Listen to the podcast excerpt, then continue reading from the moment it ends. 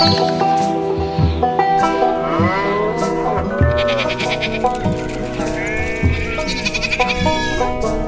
Flachlandreporter. Ja? So, das erstmal von meiner Seite. Ja, und dann wünsche ich uns einen entspannten und interessanten Tag. Danke. Fleisch und Wurst, Holz und Wein, äh, Gartenbauprodukte und Whirlpools. Wir sind auf der Grünen Woche. So ist es. Extra haben wir uns hierher bewegt, um ähm, für euch zu podcasten. Aus keinem anderen Grund haben uns durch Hallen geschoben. Ich kann sagen, Sachsen-Anhalt, so dünn besiedelt es in Wirklichkeit ja. ist, so voll ist die Halle im Moment äh, äh, ganz klassisch. Ja, Sachsen-Anhalt ist da wirklich äh, ja. ganz weit vorne. Bayern natürlich. Bayern ja. ist unglaublich voll. Aber die haben auch eine Blaskapelle hingestellt. Insofern, das ist natürlich äh, Bayern ist auch unglaublich voll bestellt vor allen Dingen. Die haben die, die, die Buden, sag ich mal, relativ dicht gestellt. Man, man merkt, die sind eine relativ reiche Region. Die haben ja. äh, genug Aussteller und auch genug Leute, ähm, die sich dann dort präsentieren wollen. Das sind ja Regionen, die, die hast du ja noch nie gehört, ne? Dein Eindruck von Mecklenburg-Vorpommern? so wie jedes Jahr im Grunde genommen. Ich habe ja letztes Jahr schon fleißig getwittert, als ich hier noch gearbeitet habe auf der Grünen Woche von den Ludwigs äh, Wurster Lustwaren. Großartige äh, Wortschöpfung. Die die Halle natürlich dominieren, muss man ja dazu sagen. Und äh, natürlich die große Bühne auch. Aber wir hatten eine richtig große Bühne am Kopfende. Wir haben in der Brandenburg-Halle ja äh, eine etwas kleinere Bühne mittendrin, was auch nicht so sinnvoll ist, weil es schiebt sich im Grunde genommen entweder alles an der Bühne vorbei oder auf der anderen Seite auf einem relativ schmalen Gang. Das heißt, du brauchst manchmal in der Brandenburg-Halle äh, schon fast zehn Minuten vom einen Ende zum anderen, wenn du da irgendwie durch möchtest. Ihr habt auch wirklich eine große Halle. Ja. Also ihr habt sie komplett. Das ist schon mal der Unterschied. Ne? Mecklenburg-Vorpommern teilt sich das mit Baden-Württemberg. Das macht lange nicht so viel ich her wie bei wie euch. Wie diese Kombi zustande kommt. Ich weiß es ehrlich gesagt auch nicht, aber es scheint so eine Traditionsgeschichte zu sein. Baden-Württemberg sagt hier, uns reicht eine Hälfte ne, weil wenn hier Mercedes nicht kommt, dann können wir uns das auch klemmen. Ähm, und Mecklenburg-Vorpommern, da reicht ja wirklich eine Hälfte. Und da ist es auch leider so, dass ich sagen muss, es ist alles ein bisschen wie vor drei oder vier Jahren, als ich das letzte Mal hier war. Ja. Es ist logischerweise Fisch aus Wismar. Das schmeckt alles total lecker, aber würde ich jetzt nicht unbedingt auf, weil da kann ich ja hin. In, in Wismar muss ich ja nicht hier machen. Da ist der Dreisine-Mann ist immer da. Hm, da sind wir immer froh. Der, der, der, macht ja auch tolle Sachen. Diese Dreisinenstrecke bei uns ist ja wirklich einmalig. Da sind die Ludwigswurster Lustwaren. Ähm, was habe ich noch? Der Tourismusverband steht natürlich da. Ja. Dann der einsame Saatguthändler. Das ist irgendwie eine ganz kleine Firma, auch aus meinem Landkreis hier, Ludwigslust-Parchim, die jedes Jahr irgendwie da ist, aber nur so einen kleinen Stand hat mit tonnenweise Saatgut. Mehr nicht. Okay. Also einfach so kleinen Beutelchen ne, für den Hobbygärtner zum, zum Kaufen. Ich weiß, dass ich vor vielen, vielen Jahren mal auch in der Mecklenburg-Vorpommern-Halle auf äh, Rückerkäse gestoßen bin, die eigentlich überhaupt nicht in Mecklenburg-Vorpommern angesiedelt sind, aber dort einen Stand hatten. Doch sind sie. Ah, okay, sind sie doch. Also die, die Rückermolkerei hat einen, einen Ableger in Wismar. Ah. Ähm, ich glaube, es ist nicht das Stammwerk. Ich glaube, das Stammwerk ist tatsächlich woanders, aber ähm, große Teile des Russlandgeschäfts der Firma Rücker wurde über ähm, Wismar abgewickelt, solange ja. es noch keinen Boykott gab. Hier, jetzt, jetzt dürfen wir ja gerade nicht. Ja, es, es fällt mir ja total schwer. Ich würde ja hier auch jetzt gerne lieber Harmonie, ne? Aber Sorbisch und so. Ist, ist gerade schwierig bei euch, ne? Cottbus, was ist da los? Ja, das frage ich mich auch. Nee, also wir haben, äh, ich bin froh, dass ich mich loseisen konnte heute überhaupt, weil wir haben heute Großkampftag sozusagen. Also alles, was senden kann, sendet heute aus Cottbus. Also Radio 1, Fritz, ähm, Brandenburg Aktuell hat eine Sondersendung. Ich habe das alles mit vorbereitet äh, als Planer wo mir gestern echt der Kopf geraucht hat am Ende. Ich glaube aber auch jeden in diesem Studio, weil alle fünf Minuten wurde halt, kam halt ein Anruf und dann, ah, wir machen doch alles anders und du hast gerade alles eingetütet, Gesprächspartner mussten organisiert werden. Der Bürgermeister hat sich irgendwie ein bisschen weggeduckt, der Oberbürgermeister, der wollte heute partout nicht mit irgendwem reden äh, von der Journalie. Ähm, Hintergrund ist, dass, dass wir jetzt zum, Neujahrstag, zum Beispiel in, in, in Cottbus gab es Angriff auf Asylbewerber und die sind in die Unterkunft geflüchtet und dann hieß es halt, äh, gab es den Vorwurf, dass der Wachschutz dann die Angreifer reingelassen hat und äh, dann... Und sie sogar noch von der Polizei gewarnt hat. Mhm. Äh, die haben, als die Polizei dann abge, äh, oder angerückt ist, haben sie gesagt, so jetzt schnell raus, weil die Polizei kommt äh, gleich. So ist der Vorwurf. Äh, was wird halt alles noch ermittelt momentan. Und dann gab es so mehrere unschöne Vorfälle von der anderen Seite, wo halt in, äh, einem Einkaufszentrum ein Ehepaar einen Aufzug benutzen wollte, dann waren da so ein paar syrische Jugendliche, die haben gesagt, hier macht mal Platz, wir wollen, wir wollen daran, zeigt mal ein bisschen Respekt. Und dann hat die Frau gesagt, nö. Meiner Meinung nach auch Respekt muss man sich verdienen, man kann es nicht einfordern. Ähm, und dann haben sie ein Messer gezückt und sind halt auf die Frau losgegangen. Und dann ist noch ein Passant dazwischen, konnte die auseinander und dann ist an der gleichen Einkaufsmeile, kurz, kurz danach, ist ein Streit zwischen Jugendlichen eskaliert, auch Deutschen und äh, Syrern. Und äh, da wurde auch dann ein Messer gezückt und der eine ist dann in dieses Einkaufszentrum, hat sich da oben noch reingeschleppt mit Verletzungen im Gesicht. Und das sind natürlich alles Vorfälle, die in Cottbus, ähm, ja, die ohnehin schon ein bisschen skeptische Stimmung angeheizt haben. Wir haben ja in den letzten zwei Jahren äh, dreieinhalbtausend Zugänge aus äh, ja, anderen Ländern gehabt. Also das verändert das Stadtbild natürlich. Ne? Das ist natürlich die alte Oma, die durch Cottbus läuft, die wundert sich, dass auf einmal sehr viele Leute mit Kopftuch rumlaufen und keine Sorben sind. Ähm, und äh, die Ausländerquote ist halt von zweieinhalb auf über acht gestiegen in den letzten Jahren. Das ist äh, ein sehr drastischer äh, Anstieg den man merkt und äh, damit wachsen natürlich auch die Ängste und ich glaube, da sind viele halt nicht wirklich ob die nur berechtigt sind oder nicht, aber nicht ernst genommen worden. Und das hat dann irgendwie so ein, so, ein, so ein Verein aus dem Spreewald hat gesagt, naja, wir machen jetzt so, wir, uns reicht's Demo, so ein bisschen, ein bisschen wie Pegida und da waren halt 1500 Leute, die sich dann auf Schlips gefühlt haben, dass sie teilweise in der Presse dann als, äh, als Nazis bezeichnet wurden, pauschal über die Bank. Also es sind natürlich ein paar Neonazis mitgelaufen, ein paar Hooligans, also die üblichen Verdächtigen, die man so kennt, aber man kann ja nicht sagen, okay, alle, die da mitlaufen und sich Gedanken machen, sind halt von sich aus per se Nazis. Aber ich weiß, mit wem ich da demonstrieren gehe und das überlege ich mir gut, ob ja. ich mit Rassisten demonstrieren gehe. Also nennen wir sie nicht Nazis, dann nennen wir sie eben Rassisten, aber da, da, muss ich ganz ehrlich sagen, da fehlt mir mal jedes Verständnis. Und auch die Reaktion finde ich im Moment noch ein bisschen irritierend, dass man sagt, ähm, wir, wir, haben jetzt sozusagen einen Zuzugsstopp für Cottbus, ne? so ja, glaube ich, äh, ja. ist der Plan. Ähm, und was dabei rausgeht, also sozusagen die Idee ist, man, man schickt einfach, weil, weil die Cottbuser so sensibel sind, schickt man ihnen jetzt weniger Ausländer, weil dann wahrscheinlich auch weniger passiert. Also Hintergrund ist natürlich auch, dass Cottbus laut Gesetz irgendwie 32 Leute hätte aufnehmen müssen im letzten Jahr. Gekommen sind 300. Ähm, also, weil einfach, du hast äh, keine Residenzpflicht oder du dort, also eine eingeschränkte Residenzpflicht, also Berlin-Brandenburg, wenn du hier äh, quasi einen Duldungsstatus hast. Und das heißt, das sind viele Leute, die halt irgendwie äh, auf der Pampa untergebracht wurden, haben halt gesagt, okay, ich kenne halt Kumpels in Cottbus, die Infrastruktur ist einfach besser dort, wir ziehen nach Cottbus. Und damit hatte Cottbus lange Zeit irgendwie äh, schon ein Problem, weil auf einmal äh, fehlt es an Kita-Plätzen, es fehlt an Schulplätzen. Und äh, Cottbus hat schon seit Monaten und, und Jahren gesagt, so äh, Potsdam, äh, wir machen hier mehr, als wir eigentlich müssten, helft uns mal bitte. Und das Land hat immer gesagt, ja, ist doch schön, dass ihr das macht, aber ihr kriegt eure Schlüsselzuweisung für die 32 Leute, die ihr äh, eingeplant habt. Und da kommt jetzt so langsam Bewegung rein. Äh, das ist das ist ganz gut und dass die, dass das Land jetzt gesagt hat, wir machen einen Zukunftsstopp, das kannst du, du kannst ja nicht, äh, du kannst höchstens sagen, okay, das Land teilt halt keine mehr ein für Cottbus, aber dass die kommen, das kannst du nicht verhindern. Hm. Was ja auch nicht schlimm ist, aber halt, äh, es stellt halt die Stadt vor Herausforderungen. Ist in Sprien ja ähnlich. Also Sprien ja. ist ja auch die Stadt in Mecklenburg-Vorpommern, die am meisten, äh, prozentual am meisten Flüchtlinge aufgenommen hat. Ähm, bei uns gab es das ja auch. Also es gab ja auch diesen einen Moment, das ist ja mal das Komische. Ähm, wir, wir begleiten das ja aber die ganze Zeit und, mhm. ähm, und das, das scheint so sozusagen, ja klar, es gibt überall Probleme, aber man sieht eben auch, dass viele Leute daran arbeiten, diese Probleme zu lösen. Ich glaube, bei uns war wahrscheinlich auch, weil das Land natürlich auch gleichzeitig äh, in Schwerin sitzt, ne? ja, also ja. Landtag seinen, seinen Sitz hat und ähm, die ganzen Ministerien bei uns sind, scheint es bei uns irgendwie mehr Aufmerksamkeit eben auch von landesseitig zu bekommen. Das ist natürlich gruselig, wenn, wenn du so eine Stadt einfach allein lässt mit, mit dem ja. ganzen Kram. Das geht natürlich nicht. Ähm, insofern ist es bei uns wieder ein bisschen runtergekocht. So ist, ist mein persönlicher Eindruck. Also auch wir ähm, äh, haben die Tendenz, jetzt mehr Sozialarbeiter einzustellen. Auch auf die Idee sind sie gekommen. Die wahnsinnig geplante Überwachung am Marienplatz, das war so bei uns der Kulminationspunkt, die ist jetzt nicht gekommen bis ja. jetzt. Also sie ist geplant und die Polizei und äh, Stadt haben da auch einen Masterplan, aber zurzeit äh, hat noch keiner eine Kamera hingehängt. Insofern ja, ob das nun hilft, ist ja eine ganz andere Frage. Ne? Sonst für das lieber ein paar Sozialarbeiter mehr finanzieren und ein paar Kita-Plätze mehr schaffen. Das wäre vielleicht auch einfacher.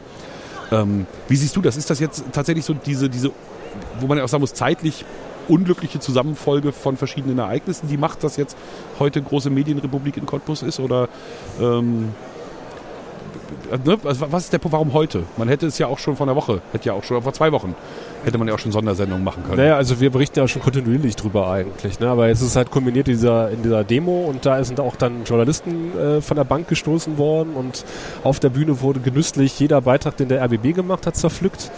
Äh, Kollegen wurden da namentlich äh, auch durch, durch die sozialen Met äh, Netzwerke getrieben und das ist einfach ähm, total unschön, was da momentan passiert. Und äh, ich weiß es halt nicht.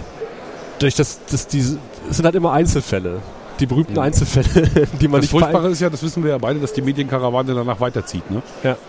So, es ist, ne, es wird jetzt diesen einen Tag heute geben Und dann wird es vielleicht auch noch zwei Wochen so weitergehen bei euch, aber wie es dann immer so ist, ne? Dann, ja gut, aber wir müssen, wir müssen halt trotzdem weiter damit leben ne? und damit umgehen halt irgendwie als RBB. Und dann aber auch schon sagen, okay, du musst halt die Arbeit entsprechend sauber machen. Äh, kannst du dir, also eigentlich das, kannst du dir ja nichts vorwerfen lassen, dass du irgendwie einseitig berichtest oder was weiß ich was.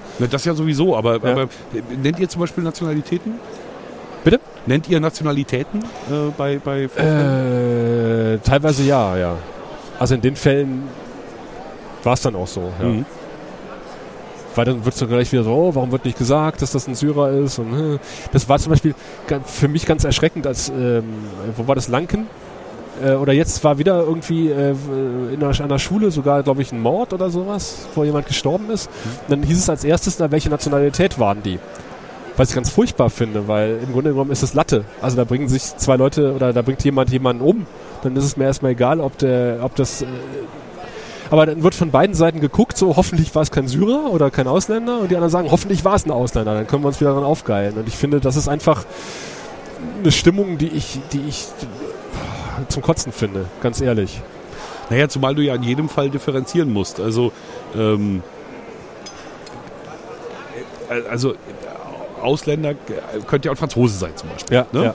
Oder ähm, wenn jetzt hier die, die vielen Einbrüche, die so passieren, da ist die Polizei ja eher so drauf, zum Beispiel zu sagen, könnten Rumänen sein zum Beispiel. Kön Ja. Könnten Menschen aus Rumänien sein. Wissen wir nicht, aber könnte ja sein. Dann sind das erstmal EU-Ausländer, die, die dürfen erstmal kommen. Das ist jetzt erstmal ja nichts. Ne? Also ich finde es so schwierig. Oder, Ja. oder wenn zum Beispiel, ähm, wenn der 16-Jährige jetzt das Kind von Menschen ist, die schon seit 20 Jahren hier leben. Ne? Aber er ist sozusagen quasi, weil seine Eltern aus Syrien kommen, wird er noch als Syrer zum Beispiel. Also, ne? also, also es stellt einen vor enorme Schwierigkeiten. Ähm, dieses Prinzip, also ich glaube, der Pressekodex hatte da schon mal eine gute Idee, zu Ja. sagen, man, man- man, sagt Also wenn es nicht Nationalität nur, tatbezogen relevant wenn es, ist, dann wenn es genau, wenn Ja. es, wenn es äh, relevant ist, um die Tat zu verstehen. So, das Ja. äh, furchtbar. Also ganz blödes Dilemma, in dem da alle Handelnden sind. Aber ist natürlich auch Schiete. Also ist das, ist das wirklich so, dass das Land die hat hängen lassen? Ja, das Land hat, hat Cottbus quasi weder Geld noch andere Hilfen. Ja, also gegeben. die haben schon mal gesagt, naja, ja, ist schon gut, dass ihr das macht und so, aber halt so richtig, äh, richtig Hilfe. Also ich habe das nicht das Gefühl, dass äh, sich in Potsdam jemand für interessiert hat, so richtig. Und das kommt jetzt halt so langsam. Ne? Also ne, natürlich ist dann irgendwie, wir schicken mehr Polizei auf die Straße, wir verstärken halt die Sozialämter. Das, also das sind so, so spontan, oder wir machen diesen Aufnahmestopp. Übrigens der erste Aufnahmestopp Deutschland war nicht im Osten, sondern in ähm, Salzgitter. Mhm. Also in, in, in, Niedersachsen. Es ist also nicht so, dass, dass es ein reines Ostproblem ist, aber das kommt ja noch dazu, dass du halt so ein, so, so ein Potenzial an enttäuschten Leuten da hast, die sagen, okay, ich bin halt immer äh, verarscht worden äh, in meinem Leben seit der Wende und äh, Ja, aber manchmal sind enttäuschte Leute auch einfach nur schlechte Menschen. ja, das auch, ja. aber auch nicht pauschal, also Ah, ich tue mich dabei wirklich, wirklich schwer. Also ich, es ist ja auch immer ein bisschen so die Vermutung, dass, dass, dass man es geschafft hat, einfach die Ärmsten gegen die Armen aufzuhetzen. Ja, Ne? natürlich. Oder andersrum, die Armen gegen die Ärmsten. Ja. So. Ne? Und, und das ist einfach furchtbar, dass so eine Entsolidarisierung da stattfindet und dass man nicht sagt, okay, wir, wir, wir packen das mal jetzt gemeinsam an und gucken mal, wie wir als Bürgergesellschaft mit den Problemen fertig werden. Ja. Ähm, sondern dass äh, die erste Reaktion ist, naja, dann kommen halt keine mehr, dann muss halt mehr Polizei her. Ansatz mehr Sozialarbeiter ist ja schon ein vernünftiger. ja, aber ich meine andererseits, äh, wo willst du die neuen Sozialarbeiter hernehmen? Die wachsen nicht auf dem nächste Boden. Problem, ja. Das nächste Problem. Also wenn du jetzt momentan irgendwie Soziales äh, gemacht hast, äh, kannst du dir momentan aussuchen, wo du arbeiten willst, und, aber trotzdem ist der Job nicht unbedingt schön. Ja. Das ist schon heftig. Also wir arbeiten gerade nochmal an einer Stundensendung, wo wir sozusagen dieses zwei Jahre danach aufgreifen wollen. Und wir haben festgestellt, bei uns ist ein ganz entscheidender Punkt, ähm, jetzt haben die ihre Deutschkurse gemacht, jetzt sind also zwei Jahre lang, haben, haben sie sozusagen geackert, um hier jetzt anzukommen. Und sie stellen fest, sie kommen nicht an. Also sie kriegen trotzdem kein Praktikum, sie kriegen trotzdem keine Wohnung, sie kriegen trotzdem keinen Job. Es ist nach wie vor Schiete. Und das ist Potenzial, Ja. was da heranwächst. Also es gab mal so die, das ist jetzt sehr böse formuliert, aber ähm, ein Kollege hat mir kolportiert, dass, dass so ähm, seine syrischen Kontakte in der Stadt sagten, naja, hier der eine, der sich da radikalisiert hat bei uns in Schwerin, den sie festgenommen haben, ne? aus Langeweile. Der hat da ganzen Tag rumgesessen. Hat zu viel Zeit gehabt, im Internet zu gucken und hat dann Ja. ausgerechnet die blöden Seiten gefunden und beschlossen, ja, jetzt baue ich auch mal eine Bombe. Nee, wir haben schon so ein paar, wo man sagt, okay, da, da hat es schon richtig gut geklappt mit der Integration. Ja, ohne Frage, die gibt es ja. Ja. auch alles, die Beispiele, aber wie das eben so ist, auch das ist typisch Medienrepublik, die, die finden ja nicht statt. Da- Das sind ja dann Sondersendungen sozusagen, ne? so wie unsere Sendung, die wir jetzt vorbereiten. Da erzählen wir natürlich auch diese Geschichten, wo es ganz besonders gut geklappt hat.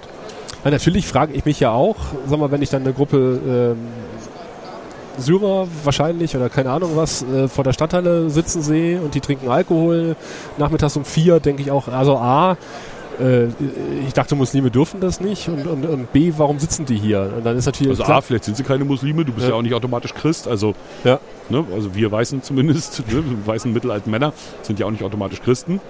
So, Punkt eins.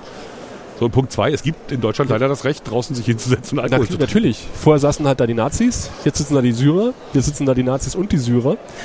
Und natürlich, das ist ja auch so alles eine Vorgeschichte. Ne? Also äh, Stadtteil Vorplatz in Cottbus, da haben wir uns ja auch schon drüber unterhalten. Ja. Das ist ja schon seit Jahrzehnten so. Dass da irgendwie, da saßen dann die Linken und die Nazis, dann saßen dann nur die Nazis, dann sitzen jetzt die Syrer und die Nazis, dann sitzen auch ganz normale Penner noch dazwischen und, und immer gibt's, äh, da gibt's natürlich irgendwann eins auf die Fresse, äh, ab einem gewissen Pegel. Untereinander gegenseitig, ähm,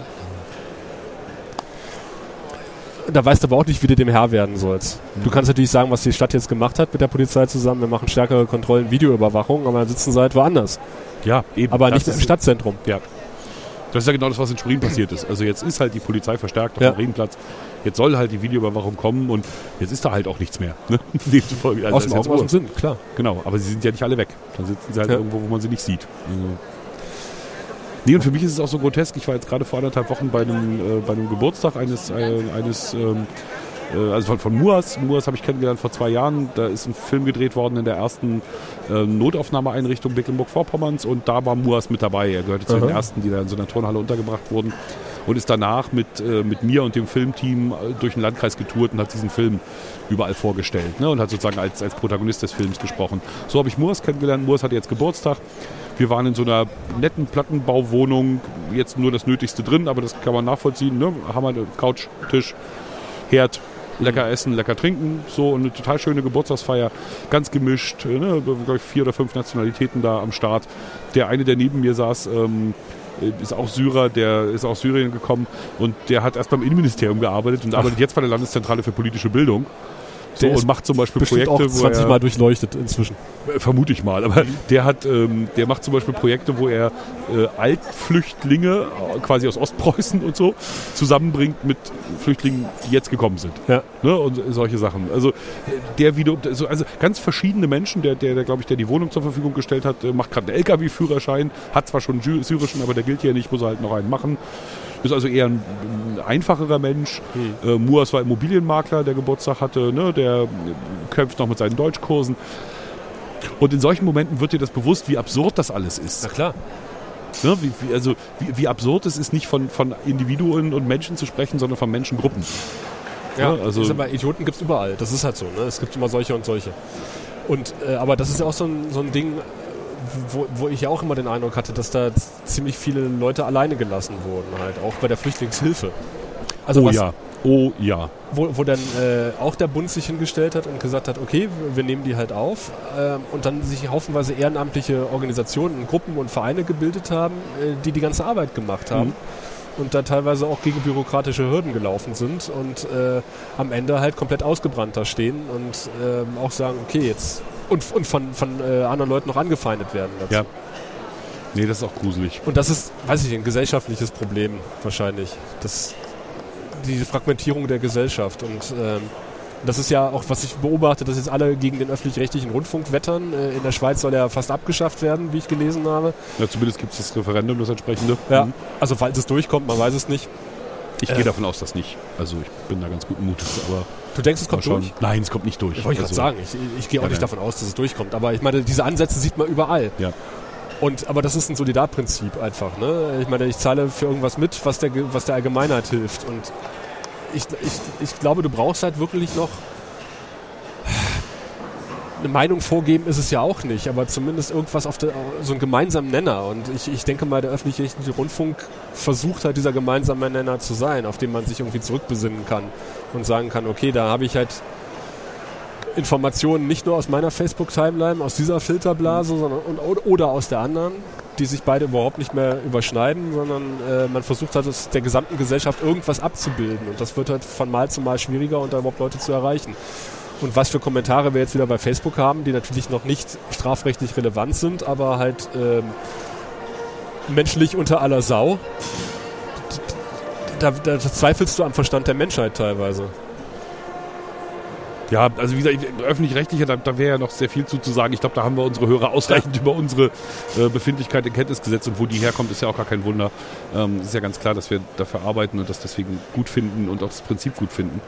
Ähm, ich kann mir ehrlich gesagt eine Medienlandschaft ohne äh, einen, einen äh, wirklich finanziell äh, unabhängigen Rundfunk ja. und nicht vorstellen. Das kann, kann ich mir nicht denken. So und bin auch immer ziemlich böse, dass ähm, in, in diesem Kampf im Moment um, um was dürfen wir online und so, dass da die Verleger der Zeitungen so sehr mit ins Horn pusten.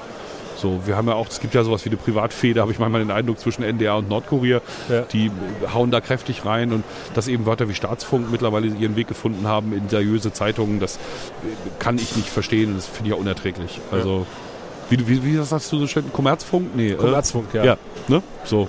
Ist, was sollen denn diese Kampfbegriffe? Das hilft doch keinem weiter. Nur um dem Staatsfunk was entgegenzunehmen. Aber die halt, dieser Begriff, der halt einfach so übernommen wird, wie du gerade gesagt hast. Mhm. Ne? Was, was, was, ja auch ein Zeichen ist. Also wenn man sich die Unwörter des Jahres anguckt, äh, hat man immer das Gefühl so, oh, das, das, äh, da weiß, sieht man, wer die Diktion momentan bestimmt in genau. Deutschland. Ja. Wie, wie, schön waren die Zeiten, als noch Rentnerschwämme das Unwort ja, des ja, Jahres ja, war. Apropos Rentnerschwämme, ich glaube, ich kann mal äh, schön auf eine, eine Reportergegebenheit äh, überleiten.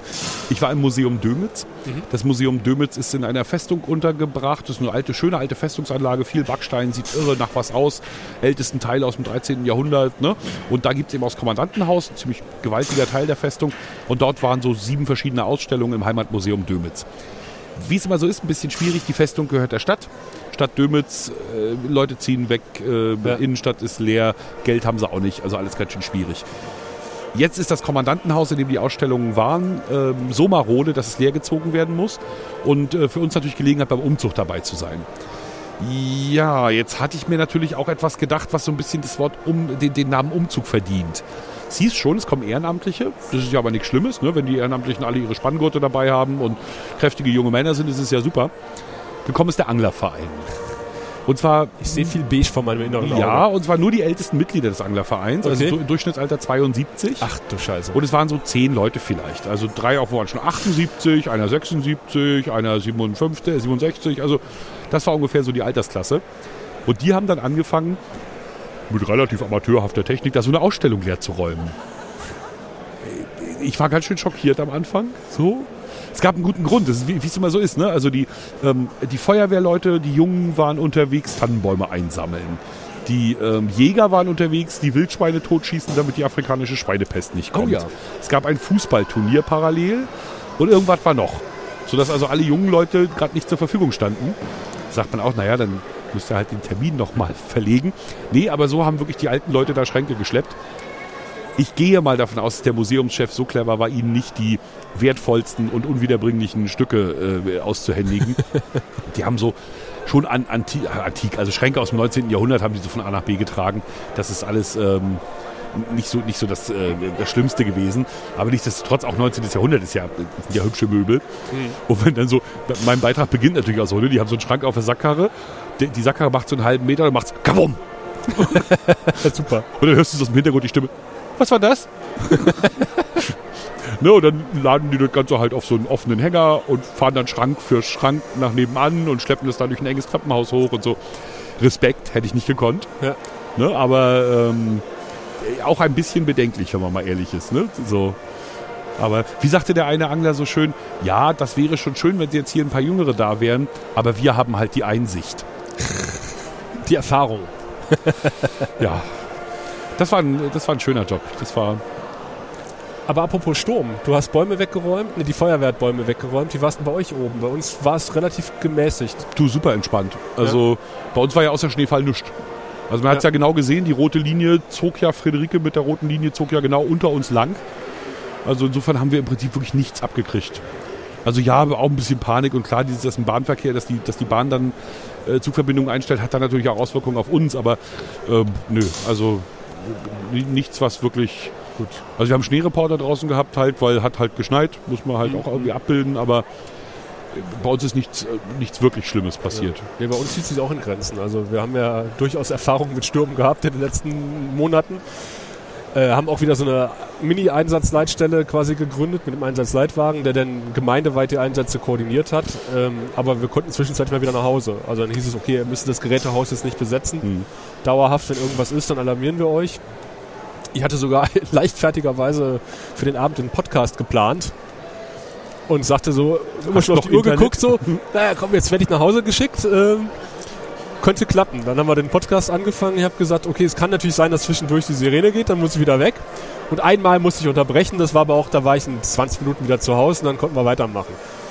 Ähm, es war ein bisschen mutig, aber es hat geklappt und wir hatten, was weiß ich, fünf Einsätze oder nicht mal. Also das war echt lächer lächerlich im Vergleich zu Xavier zum Beispiel, Hm, ja. Der richtig durchgegangen ist bei uns. Genau, ich meine auch sozusagen nichts passiert ist wirklich tatsächlich im Vergleich jetzt zu Orten äh, in Süddeutschland, Ja. zu, zu Nordrhein-Westfalen, wo es ja so richtig gibt. So dagegen sind wir halt extrem entspannt. Äh, Guck mal, hier wird ein. Paket auf die grüne Woche geliefert. Das ist ja praktisch. Tut mir allerdings der Paketbote ein bisschen leid, weil der hier ja dann durch den ganzen, So wie es klingt, ist Holz drin. der muss ja hier durch. Ja, wir sind nämlich, das wisst ihr ja noch gar nicht, wir sind hier sozusagen zu unserer Rechten, also zu meiner Rechten, zu Saschas Linken, ist so eine Holzbrücke, wo man so über einzelne äh, Planken laufen kann, die an Ketten aufgehängt sind und entsprechend schön wackeln. Der Tisch, an dem wir sitzen, ist aus wunderschönem Holz und riecht ganz gut. Und wir sind nämlich offenbar, wenn wir den Flyern glauben können, zu Gast beim Deutschen Forstverein e.V. und wahrscheinlich Ortsgruppe Brandenburg. Ne? Ähm, und das ist ja, also man- man duldet uns hier. Also man, man, man hört es ja auch im Hintergrund, das äh, Jagdhorn wird geblasen, also ist durchaus, ähm, was ist das, ähm, Ist äh, Ambiente. nicht, nicht ja. fl floral, sondern ähm, Hä? naja, also äh, Akustisch? durchaus, wir haben so ein Nee. Wald, äh, ein Waldthema, was sich hier durchzieht. Genau. Forstwirtschaft in Deutschland steht hier vorausschauend aus Tradition. Ich wollte ja Tom eigentlich auf diese Wippe bewegen. Aber da hätten wir nicht gut miteinander reden können. Da hätten wir das Ding in die Mitte gelegt, weil hier ist noch eine ganz rustikale Holzwippe. So eine, wo man genau weiß, die stellt man sich mit großer Freude in den Garten und nur fünf Jahre später Braucht man sie weggegammelt. Achso, nee, braucht man sie nicht mehr, weil die Kinder zu groß sind. Aber es wäre gegangen, Tom. Also wir hätten es auf die Mitte legen können. Unsere Ka- Headset-Kabel sind lang genug. Aber Dann komme ich mit dem zweiten Argument, wir hätten sehr albern ausgesehen. das stimmt. Aber das wäre auch positiv gewesen. Wir Was ist denn das hier eigentlich? Du bist doch so der Hallenexperte von der Kiefer? Grünen Woche. Wo sind wir überhaupt? Das ist Halle 4.2. Ja. Ähm, so auch so ein bisschen Naturerlebnis. Äh, vorne hat auch die Region Lausitz so ein bisschen so einen eigenen Stand nochmal aufgebaut. Und ähm, es dreht sich hier fast alles ins Holz. Und ähm, Entwicklung des ähm, ländlichen Raumes. Stimmt, ich habe Liederregion gesehen, ja. Ja, genau. Liederregion, wer es nicht weiß, das sind äh, das ist ein äh, europäisches Förderprogramm zur äh, Unterstützung ländlicher Räume. Und das Besondere an Lieder ist, dass nicht einfach sozusagen jemand die Hand hebt und dann gibt's Geld, sondern dass erst vor Ort in einer Gruppe lange diskutiert wird, was sind die Projekte, die uns in unserer Region gut tun. Und die, die sich dann sozusagen rausschälen aus dieser Diskussion, die vor Ort passiert, die bekommen dann Geld. Richtig. Und dann sehen wir als Holzhäuser und sowas und auf der Bühne wird jetzt Jagdhorn geblasen, aber da stellen sich dann auch Landkreise vor und äh, die besonders ländlich sind. Der Elbe-Elster-Kreis hat hier regelmäßig einen Auftritt, die sind irgendwie auf diese Bühne gekommen mal vor ein paar Jahren und geben sie nicht mehr her. Die Sänger aus Finsterwalde treten da auf. Wir haben hier äh, viele Kettensägen. Es riecht wirklich lecker nach Holz hier. Oh, und auch ein, ein, ein, ein, ein Walking Act. Guck, ein, ein Baum, ein, ein Walking So, Act Baum. also, also ein Mini-End Nee, steht ganz schön oder, groß. oder äh, hinter, hinter, hinter, ja, Ja. äh, eher sowas. Eher, Ja. So hinter der, siehst du da hinter dem Bäumchen da? Und das da vorne ist ganz interessant. Äh, Das ist auch äh, von, von, von Lausitz mitentwickelt, vom Holznetzwerk Lausitz. Ähm, eine Ruderbank aus Holz. Mhm. Und du kannst dort einen Baum errudern sozusagen. Das heißt, äh, du musst dich in die Riemen legen und äh, verbrauchst halt Kalorien dadurch. Und dann baut sich so langsam auf einem Monitor ein Baum auf. Und irgendwann hast du einen Baum errudert und der wird dann im Anschluss im kommenden Jahr irgendwo gepflanzt. Also Oh Gott. Und ich muss nichts zahlen, ich muss eine- nur rudern. Genau, eine Anzahl X ähm, errudert an Bäumen und die wird dann irgendwann im Laufe des Jahres gepflanzt. Unterstützt halt von, keine Ahnung, äh, Forstwirtschaft. Wir wurden ja ermahnt, hast du mir erzählt, dass wir nicht genug beschrieben haben letztes Mal, als wir unterwegs Genau, waren. Insofern- deswegen versuche ich auch schon so ein bisschen, aber tue mich natürlich noch schwer, denn ähm, das müsst ihr auch wissen, wir haben hier für diesen Tag auf der Grünen Woche Opfer gebracht. Sascha hat einen schönen Dienst geopfert, darf heute nicht aus Cottbus reportieren. Ähm, Ja. Und ich äh, bin um 6 Uhr aufge also um 6 Uhr bin ich abgeholt worden, schon also um 5 Uhr aufgestanden und äh, in einem Bus voller Kreistagsmitglieder, Kreisverwaltungsmitarbeiter und äh, Bauernverbandspräsidenten äh, Präsidenten, ähm, hier, hier zur Grünen Woche gefahren und habe jetzt auch schon mit Lars äh, vom Flachland Hiker Podcast, der heißt glaube ich anders, ne? aber Flachland Hiker ist sein Twitter, Flachlandhiker ist der Titel He vom heißt auch Podcast. der, der Podcast, ja. Ja. Flachland Hiker Podcast, mit dem habe ich hier schon eine große Runde gemacht. Dann hat Sascha irgendwann sich dazu äh, begeben, sodass bei mir jetzt schon so eine gewisse Ermüdung Man sieht es ja nicht an. Aber also nee, du, du wolltest sitzen die ganze Zeit, Ja, aber deine. Augen sind kristallklar und hellwach. Ähm, dafür, dass du wirklich um 6 Uhr. Wir hatten gestern telefoniert, da warst du, glaube ich, kurz vorm zu Genau, ich, ich war schon so ein bisschen weggenickt. Deswegen war ich auch so kurz angebunden, weil ich schon so ein bisschen äh, er war noch wortkarger als sonst, wenn wir telefonieren. Wortkarger Wolfram. Wann fährst du los? Sechs. Und Tom hat in seinem gnadenlosen Optimismus damit gerechnet, dass er um neun dann äh, in Berlin aufschlägt, wenn er um sechs losfährt. Genau, sechs bis neun ist ja eine respektable Zeit, selbst wenn man mit dem Bus fährt. Aber ich hatte dabei aber vergessen, dass der Bus ja in Ludwigslust startet. Also sozusagen Schwerin, Ludwigslust war ja nur die Vorbereitung. Da haben wir unser Auto hingestellt, dann mussten wir auf den Bus warten, der Viertel nach sieben losgefahren ist. Dann ist der über die Dörfer gefahren bis nach Parchim. Da sind weitere Leute zugestiegen. Dann ging es weiter bis zur Raststätte Lienumerbruch. Da gab es den obligatorischen Kaffee, Rauchen, äh, Zigarette, äh, Zigarette, Klo. Und dann waren wir irgendwie halb elf, dreiviertel elf ähm, hier auf der Messe. Ich habe dann beim Empfang noch äh, das Glas Sekt abgelehnt ähm, und Ach. dann kam aber auch schon Lars und Ja. ich musste mich leider von den Mecklenburg-Vorpommerschen Truppen verabschieden und bin dann über die Messe geschlendert bis eben. Ich war gerade auf der Grünen Woche, habe mich äh, dann zu unserem gläsernen Studio begeben in der Brandenburg-Halle und war dabei, meine Sachen abzuschmeißen. Und dann spürte ich äh, stechende Blicke im Rücken durch die Scheibe hindurch und drehte mich um und dachte so, hm, dieser junge, sympathische, gut aussehende Mann, der da am Tresen steht. Daneben, das ist doch Tom. Danke, dass du das noch gerade gerückt hast. Nee, wir hatten ja so viele Fragen zum RBB, aber ja, ihr seid ja auch ähm, nach Regionen getrennt hier, ne? Also wir haben eben Radio Berlin gesehen. Die Filmkritikerin hat gerade von großer Das ist Bühne... gut, dass wir nicht in einer Halle sind. Wir würden uns nur Film gegenseitig mit Popschützen bewerfen. ja, ist ein bisschen, ich, eben, ich frage gut, Berlin-Brandenburg, ihr gehört doch eigentlich zusammen. Ja, aber äh, Radio 88.8, Radio Berlin ist die Landeswelle für Berlin und ähm, wir sind für Brandenburg. Antenne Brandenburg. Weil es einfach den Berliner wahrscheinlich nicht interessiert, was in der Lausitz passiert, außer es hat mit Sex und Crime zu tun. Nein, das wir ja. Das ist ja bei uns sozusagen, bei euch ist es ja nur so absurd, weil Brandenburg halt Berlin umschließt. Ja. Ne, bei uns ist es natürlich auch so, wir haben ja auch Welle Nord, wir haben Radio Niedersachsen, ja, ne? also verteilt sich ja bei uns auch auf die anderen Bundesländer. Aber hier in Berlin, finde ich, ist es immer so, es kulminiert ja eigentlich in der Stadt. Ja, in der aber wir Mitte. teilen uns jetzt einen Musikchef. Die beiden Landeswellen. Ach so. Ja. Ich bin mal gespannt, welche Heißt das auch, dass sie das ähnlich klingen? Also, dass, dass man sozusagen eine Musikfarbe wählen Das wird will? sich jetzt rausstellen. Er hat irgendwie, was hat er Ende letzten Jahres übernommen und dann gucken wir mal, wie sich das so entwickelt mit der Musik. Beim So, letzten, bei der letzten Umstellung Moment? von Antenne sie, sind, sind Sie, differieren Sie doll? Ähm, ich höre 88.8 gar nicht mal so oft. Ich kann es gar nicht sagen. Weiß ich gar Das nicht. heißt, aber wir wissen es nicht. Mhm. ich weiß, dass also Antenne hat mal eine Zeit lang Schlager gespielt, dann haben sie eine Umstellung so auf Halligalli-Musik gemacht, so quer durch, wirklich quer durch die Bank, wo du erstmal die Nadel kratzen gehört hast und dann kam das nächste Titellied, das war halt irgendwie Mr. Wayne oder was weiß ich was und du hast gedacht so, um Gottes Willen. Und dann haben wir, jetzt mittlerweile haben wir so eine, ja, Oldie-Schiene, ein bisschen Deutsch dazwischen. Es muss nicht immer Schlager sein, also auch irgendwie was anderes, was Deutsch ist, was einigermaßen klingt. Manchmal kommt's mir, wundere ich mich, dann denke ich, ich habe Fritz eingeschaltet. Es ist aber Antenne. Manchmal wundere ich mich auch, ich denke, ich habe Antenne eingeschaltet und es ist Fritz. Ähm, also es für, also meine persönliche private Meinung ist, also es muss jetzt wirklich nochmal ein bisschen äh, klarer getrennt werden, die ABB-Programme, was die Musikausrichtung betrifft. Nee, das ist ja immer eine große Schwierigkeit, weil Radio definiert sich natürlich, was die Zuhörerschaft betrifft, immer über die Musikfarbe. Da können wir noch so viele tolle Beiträge machen. Wenn den Leuten die Musik nicht gefällt, dann werden sie nicht einschalten. So ist es halt. Deswegen arbeiten wirklich Leute fieberhaft daran, eine, eine, ein schönes Musikprofil hinzukriegen. Und bei uns in Mecklenburg-Vorpommern ist es ja vergleichsweise einfach. Ne? Also wir haben Ähm, NDR 2, das ist verbrüdert, die dürfen alles, ne? klar, also sozusagen mit denen reiben wir uns nicht. Und ansonsten haben wir uns musikalisch auseinanderzusetzen mit Antenne Mecklenburg-Vorpommern und der Ostseewelle. Ja. Ostseewelle geht an die sehr jungen Hörer. Ähm, Antenne versucht immer so ein bisschen auch in unserem Fahrwasser zu schwimmen, ist aber tendenziell, ich weiß gar nicht so genau, auch ein bisschen jünger eher in der Musik, habe ich so das Gefühl. Ähm, und bei uns ist es so, dass wir immer jünger geworden sind. Also von einer Zeit, wo eben tatsächlich Volksmusik und Schlager bei uns zu hören waren, das ist aber jetzt schon 20 Jahre her, ähm, bis hin zu jetzt, wo wir doch ziemlich modern sind und ich glaube, das älteste, was wir spielen, ist so 70er, 60er, 70er Kult, aber dann die wenigen Ja. großen äh, Stücke, die es so geschafft haben über die Zeit. Ähm, insofern, hier stelle ich es mir total schwer vor, ne? weil ihr habt einen total riesigen Radiomarkt Ja. mit so vielen verschiedenen Wellen. Das heißt, du weißt auch nicht so genau, mit wem musst du dich als Konkurrenten befassen. Wer ist sozusagen der, ähm, der, der dein Publikum versorgt und wo du eigentlich sagst, hey, wäre doch schöner, wenn sie uns hören würden.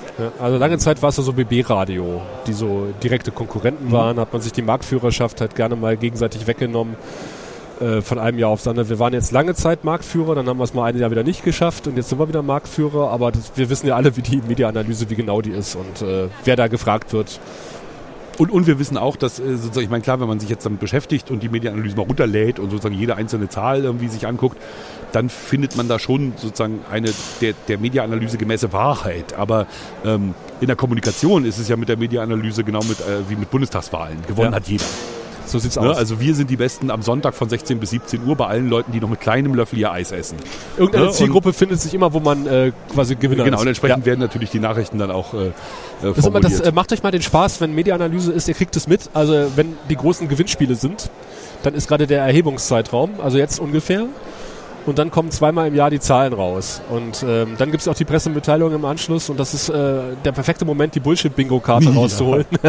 Und zwar wirklich bei allen Sendern. Ja. Das kann man, also äh, egal wo, sobald diese Medienanalyse raus ist, kann man sich freuen auf interessante äh, Zielgruppenanalysen, die dann formuliert werden. interessante Wortschöpfungen, um halt das eigene Versagen zu kaschieren und möglichst positiv dastehen zu lassen. Ja, aber da gibt es eben natürlich, äh, so wie bei allen Bewertungssystemen, gibt es da eben verschiedene. Es gibt die Höherdauer, die auf eine bestimmte Weise wichtig ist. Dann gibt es die, die Kernzeit, in der man sozusagen gerne besonders gut sein möchte. Dann gibt es das Wochenende, was tatsächlich explizit nochmal anders erfasst wird, weil logisch Leute ja auch andere Hörgewohnheiten haben. Ja. Ne, klassischerweise geht man ja davon aus, zwischen, na ich sag mal so auf alle Fälle halb sieben und, und spätestens halb neun, da müssen wir richtig powern, ne, weil da haben wir die meisten Hörer. Dann nochmal die Drive Time, die sogenannte Drive Time, wo die Leute hinterm Steuer sitzen und logischerweise auch Radio hören. So, da muss man auch nochmal richtig äh, alles äh, reinschmeißen. Während der Bürozeit zum Beispiel, ich weiß nicht, wie es bei euch ist, während der Bürozeit wollen wir vor allem nicht nerven. Also wir machen natürlich Beiträge, wir machen auch Wort, aber Ja. ähm, gemäßigt. So, weil ne, die Leute sollen ja im Büro weiterarbeiten und uns hören. So, potenziell. Ja, da wird auch ermittelt, also wie viele Minuten hört der berühmte Hörer eigentlich zu. Das heißt, wie lang darf ein Beitrag auch maximal sein morgens und wie oft darf man sich wiederholen, ohne zu, zu sehr zu wiederholen und wie oft muss man wiederholen, weil man weiß, okay, äh, nach fünf Minuten ist der Hörer eh weg Genau. und deswegen muss ich alle zwei Minuten die Uhrzeit sagen. Und es ist, ist wirklich kompliziert. Also Ja. es ist wirklich kompliziert, weil du hast natürlich bestimmte Meldungen, die, die möchtest du eigentlich die ganze Zeit durchs Programm treiben. Weißt aber genau, ab einem bestimmten Punkt langweilen sie halt. Ne? Da haben dann alle schon alles gehört. Also da musst du auch aufpassen. Das ist wirklich, äh, da beneide ich die Kollegen oft nicht um. um, Äh, da musst du natürlich auch immer, wenn du Nachrichten schreibst, überlegen, also wie variiere ich die Meldungen, dass der Kern zwar aussagekräftig bleibt oder der gleiche bleibt, aber halt nicht klingt wie vor einer Mhm. Stunde, was teilweise absurde Züge annimmt, ähm, wo dann die Kreativität etwas überhand nimmt bei der Schlagzeilengestaltung. Meine Lieblingsvariante, also normalerweise ist es ja so, also es hat gebrannt, ähm, Feuerwehr war im Einsatz, äh, alle Katzen aus der brennenden Wohnung gerettet, nichts passiert. So, und dann hinten dran noch, äh, weil es ist immer so, Polizei ermittelt wegen Brandstiftung. Ne? Also wenn nicht gerade sozusagen das, das schmorende Kabel da sozusagen, Ja, ja. so, dann ist das eigentlich immer so, dass die Polizei auch wegen Brandstiftung ermittelt, ist völlig klar. Wenn du jetzt so eine Nachricht aber über das Maß hinaustreiben willst, weil es eben um Katzen ging, ne, und du weißt, die Hörer mögen Katzen und wenn die gerettet werden, freuen sich die Hörer, dann ähm, wird dann irgendwann die Schlagzeile nach dem verheerenden Brand, bei dem 16 Katzen gerettet werden konnten, ermittelt nun die Kriminalpolizei. Genau. So. Die Faktenlage ist genau die gleiche. Genau, Faktenlage ist exakt die gleiche, aber du hast sozusagen was anderes nach vorne genommen. Dadurch klingt es ein bisschen abwechslungsreicher. Oder du fragst, äh, Fragezeichen sind auch immer gut. War es Brandstiftung? Oh. Fragezeichen. Ja, das ist ja aber eher, ähm, das ist ja aber eher Zeitung. Also äh, bei uns eher selten, oder? Man kann Ja, ja. höchstens den Reporter draußen fragen. Ne? Wenn der Reporter draußen ist und der Moderator moderiert die Geschichte an, da 16 Katzen, verdammte Axt, Ja. das hätte schief gehen können und dann äh, Sascha Erler im RBB-Studio in Cottbus, war es denn Brandstiftung? Ein Bekannter ist bei der Berufsfeuerwehr. Das schließt die Feuerwehr äh, äh, zumindest nicht aus. Wäre dann wahrscheinlich der erste Ja, ja, Satz. genau, aber die Polizei. Natürlich ermittelt sie auch wegen Brandstiftung. Äh, aber die würde auch sagen, wenn da ein Benzinfass mit einem Streichholz liegt, würde die Polizei auch sagen, naja, wir, wir können es nicht ausschließen, Genau. aber wir ermitteln in alle Richtungen. Ja. Ja, Es könnte ja auch sein, dass das aus Versehen noch da stehen geblieben ist. richtig. Von der letzten Gartenbauausstellung. Wir sind nämlich gerade, wir sind nämlich gerade durch die grüne Hölle gegangen. Also da, wo es so richtig schön gärtnerisch und wunderschön und ich glaube sogar Blumenkohl hatten die damit in die, in die, Ja, die in, in die Hängebeete gehängt. war das, ja. Hm? Ah, und äh, irgendwie so mittendrin kam jemand auf die Idee, noch voll lackierte Ölfässer dazwischen zu stellen. Ja, stimmt. Wobei eine, eine seltsame Kombination von Ökologie, äh, Ökonomie und Argumentationsweise habe ich jetzt bekommen. Die war richtig schick. Hintergrund, ich will in meinem Haus, ich will mein Haus Wärme dämmen. Ja. Da ich an der Fassade nicht viel machen kann und auch gar nicht will, weil das sind schöne alte Klinker, geht es um Einblasdämmung. Ne, also da zwischen- scheiden sich ja die Geister. Ja, absolut. Zwischen Mauer und Mauer ist ja, Ja. Luft, ne, bei Außenwänden zumindest. Du weißt das als alter Bauherr, den, den Mietern sei das hier nochmal gesagt. Also in der Regel sind die Außenmauern eines Hauses so gemauert, ein Stein hoch, Luft, noch ein Stein hoch. Ja. Und diese Schicht dazwischen ist gut, weil sie belüftet das Haus, ähm, ist aber natürlich auch ein prima äh, Wärmeleiter. Also da bleibt nicht, ist nicht mehr modern, so, so zu äh, dämmen. Deswegen bläst man sozusagen so Kügelchen in, in, in dieses. Mauerwerk. Mhm. Und da gibt es zwei Varianten. Der Herr vom Naturbauhaus kam mich besuchen. Naturbauhaus, sehr anerkannte Firma in Schwerin, die so ökologisches Bauen macht. Und er kam mit zwei verschiedenen Varianten an. Sagte, hier, das ist hier auf Kohlebasis. Ne, Ich dachte, da wird- Hanf. Nee, nee, nee, Kohle, kann man, Hanf kann man schlecht pusten. Ähm, muss man saugen. Ähm, Stimmt. Jedenfalls äh, kam er also mit Kohle an und mit so äh, Erdöl, Chemie. Ne? Also Ja. das eine sind Plastikkügelchen mit Silikon, Silika- Silikat ummantelt und deswegen hydrophob und nimmt kein Wasser an und ist gut Ja, für ja, so Mauerwerk. Das andere war Kohle. Es war relativ klar, dass er mir die Kohle nicht verkaufen will, weil er sagt, der Dämmwert ist schlechter. Und wir haben mit der Kohle das Problem, dass die immer mal zerbröselt und der Staub dann durchaus Wärme, äh, Wasser bindet. Ja. Und das ist ja aber da, alles was Wasser bindet im Mauerwerk ist keine gute Idee. Also wollte mir der Ökologe ähm, gerne diese Erdölkügelchen verkaufen. Ich wollte sie ja auch haben. Ich bin ja kein, kein so ökologischer Bauherr. Und was brachte er als Argument? Naja, Erdöl ist ja auch ein nachwachsender Rohstoff. Sag, ja, dauert halt nur ein bisschen. ja, wollte gerade sagen. Er hat nicht ganz unrecht. Die paar Millionen ja, Jahre. ja, ja, die haben wir auch noch. Aber das fand ich, das war mein schönster Pippi Langstrumpf-Moment seit langem. Ich mache mir die Welt. Nein, wie gesagt, mich musste er da ja nicht überzeugen und ich weiß auch, dass die Firma das gut macht, weil die haben die Nachbarhäuser auch alle gemacht, die sind alle glücklich. Soll dann so sein. Apropos einblasen. Weißt du, was auch eingeblasen Oh, jetzt wird's wird? schwierig. Jetzt wird's unten rum? Nee, Kommt was mit doch, Feuerwehr? es ist unten rum, aber Ja, okay. äh, noch tiefer als du denkst. Das ist unterirdisch. Was wird unterirdisch eingeblasen? CO2 Auch, äh, jedenfalls äh, gespeichert. war das mal so, eine, so, ein, so ein Plan, der aber mittlerweile wieder vom Tisch ist. Nein, Glasfaserkabel. Glas, die werden doch nicht eingeblasen. Doch, die werden reingeblasen in die, in die. Ja, ja, ja. Die werden geblasen. Es saugt und bläst der Heinzelmann. Du kennst das ja selber, wir haben gerade noch drüber gescherzt, äh, dass ich gesagt habe, ich bin von Cottbus nach Berlin gefahren und, Und äh, lauter Funklöcher. lauter Funklöcher, Funklö aber auch Handymasten setzen voraus, dass der Ort, wo der Handymast steht, Internet hat. Mhm. Am besten, jetzt wo das 5G-Netz ja in Planung ist, Glasfaser. Und dann ist ja vielleicht auch schon mal groß aufgefallen, dass dann groß plakatiert werden wird, äh, durch Förderprogramme ist jetzt, keine Ahnung, der Landkreis äh, Parchim ans schnelle Internet angeschlossen worden. Wir können jetzt bis zu 50.000 Ja. Mbit anbieten. Gemeinde Friedrichsruhe hat es gerade verkündet, ja. Äh, was insofern durch Vectoring passiert, nämlich Mhm. dass halt äh, die Verteilerkästen untereinander mit Glasfaser verbunden werden durch Leerrohre, die die Telekom in den 90ern angeblich gelegt hat, die aber auch wieder angeblich nicht existieren, wie Mhm. man so hört von Konkurrenzfirmen. Aber die letzte Meile, die berühmte, halt immer noch über Kupfer passiert. Also in dein Haus, in deinem Haus hast du die beiden Kupferleitungen Ja. um das Internet entgegenzunehmen. Ähm, und jetzt, und das passiert ja auch längst nicht überall, das heißt, ähm, du hast auch weite Teile, auch gerade in Brandenburg, wahrscheinlich auch in Mecklenburg-Vorpommern, die noch lange darauf warten, dass die Telekom kommt und äh, mal die Kupferleitung ertüchtigt, um da schnelles Internet anbieten zu können. Und das ging einigen Firmen nicht schnell genug. Und die haben halt äh, selber das Heft in die Hand genommen. Also die Stadtwerke Finsterwalde zum Beispiel, wenn du jetzt an den Breitbandatlas guckst oder wo sind unterversorgte Gebiete, steht da Finsterwalde.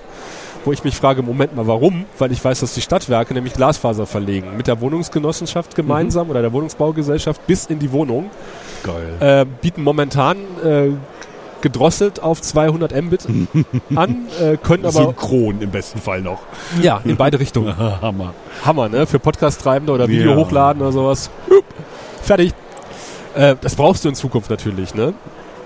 Und ähm, bis, die haben jetzt, glaube ich, zweieinhalbtausend Haushalte, damit haben sie angefangen, sind jetzt bei 3000, dreieinhalbtausend, wollen perspektivisch die komplette Stadt äh, mit Glasfaser versorgen und haben jetzt, äh, dieses Jahr schließen sie einen Ortsteil etwas weiter außerhalb an, wo noch oben die Telefondrähte hängen über der Straße. Was halt geht, weil die einen Masterplan vor fünf Jahren entwickelt oder vor, vor acht, Jahren, zehn Jahren schon fast entwickelt haben und, und äh, sich hingesetzt haben mit der Stadt, haben gesagt, okay, Stadt, gucken wir mal, wo wird denn perspektivisch in den nächsten Jahren die Straße aufgebuddelt? Wo Da gehen wir gleich mit ran. Mhm. Da legen wir doch gleich mal Glasfaser mit rein und dann oder oder Leerrohre, dass wir dann äh, gegebenenfalls, wenn wir dann das Geld haben, Glasfaser rein. Und die prüf, prüf, prüfen halt vorher ab und sagen in den Straßen so, äh, wie viel Prozent der Leute wollen denn hier Glasfaser haben. Und wenn das halt über die Hälfte, manchmal lohnt es sich auch bei 40 Prozent, je nachdem wie viele in der Straße wohnen, sagen die, okay, rechnet sich. Wir legen da jetzt Glasfaser rein und die versorgen sich quasi selber mit Glasfaser. Und wir haben noch eine Firma vorgestellt, auch aus der Nähe, die versorgen auch kleine Kommunen mit Glasfaser. Und die stellen aber beide fest, sobald die irgendwie Glasfaser verlegt haben, kommt die Telekom und baut nochmal DSL-Kupfer drüber. Dieses bescheuerte Vectoring, Ja. das hat bei uns der Landkreis kapiert. Also sie haben ja ziemlich viel Geld abgefasst, aber 270 Millionen, glaube ich. Ne? Also aus diesem Bundesprogramm, aus diesem Bundesförderprogramm, das jetzt macht, dass das alles in Gang kommt, Ja. ähm, da haben auch wir relativ viel abgekriegt. Und ähm, ganz klares Ziel war kein Vectoring. Also war von Anfang an hat der Landkreis äh, Ziel ausgegeben, Vectoring, never, never. Seht Ja. zu, dass ihr das mit Glasfaser macht, alles andere ist doch Käse. Und das ist ja auch so. Und das fand ich ganz spannend, dass es halt irgendwie zwei äh, mittelständische Unternehmen gibt in der Region, die sagen, okay, wir nehmen das auf, in die eigene Hand und sagen natürlich auch, das ist eine Investition für die nächsten 10, 15 Jahre, bis sich das wirklich amortisiert hat und wir Gewinn machen. Aber das ist uns wert, weil wir sagen, wir sind äh, die Stadtwerke zum Beispiel, wir sind ein Versorgungsunternehmen. Wir, wir bieten unseren Kunden ohnehin schon ein Telefon an, äh, wir bieten den äh, Klar, äh, Quatsch, äh, äh, Strom an, äh, Gas an, was weiß ich was an. Dann ist es ein logischer Schritt, den auch Internet anzubieten. Absolut. Das übernimmt bei uns auch gerade ein kommunales Unternehmen, witzigerweise, ähm, nämlich die WMAG. Die ist jetzt nur, glaube ich, zu 51 Prozent oder so in, in kommunaler Hand, also schon noch irgendwie Privatanteil dran. Aber die machen eben äh, Strom für, für ganz Westmecklenburg und ich glaube noch ein bisschen weiter sogar. Und äh, die sind schon seit einiger Zeit in der Stadt dabei und verkaufen Internet. Und jetzt kommen sie aber eben langsam auch aufs Land. Ja. Ne? Und das fand ich ganz spannend, weil wir haben, ich habe dann aus mehreren Quellen gehört, ähm, dass die Telekom halt ganz genau guckt, welche Kommunen verhandeln gerade mit mittelständischen Firmen und dann genau dahin gehen, wenn die wissen, dass das gerade passiert. Aber andere halt äh, immer noch unterversorgt sind.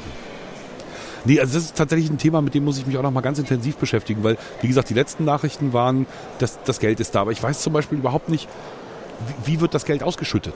Ne, das muss man jetzt noch mal recherchieren. Also komme ich einfach als äh, Firma um die Ecke und sage, hier, äh, ich mache jetzt hier Glasfaser, gib mir Geld? Ist eine Ausschreibung im Grunde genommen. Also ist, ich denke, du musst es europaweit ausschreiben.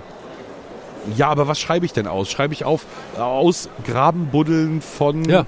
bis, inklusive Hausanschluss Ja. bis. Du sagst Fiber to Home, Mhm. äh, ist ausgeschrieben. Also, äh, also Ziel ist, an jedem Haus zwei Adern Glasfaser. Mhm.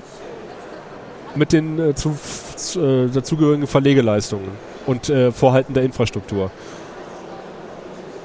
Also du schreibst nicht nur die, die Baumaßnahme aus, sondern du schreibst eigentlich gar nicht die Baumaßnahme aus, sondern eigentlich schreibst du das schon so aus, dass, dass es jemand betreiben soll hinterher. Ja, du musst es ja betreiben. das, ist ja, das ist ja die Frage. Du kannst ja auch einfach sagen, hier, wir, wir, wir haben jetzt so viel Fördermillionen und diese Fördermillionen, ähm, dafür legen wir erstmal nur die Infrastruktur. Ne? Und alles andere, die, die Infrastruktur geben wir dann sozusagen, geben einen gewissen Obolus, weiß ich nicht, Vodafone, Telekom, irgendwem in die Hand.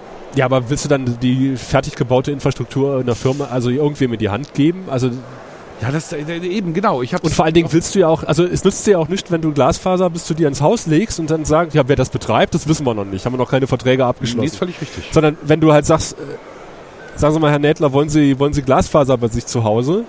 Kostet sie vielleicht ein bisschen mehr als Kupfer, aber wenn Sie hier unterschreiben, einen Zwei-Jahres-Vertrag, dann kriegen Sie das.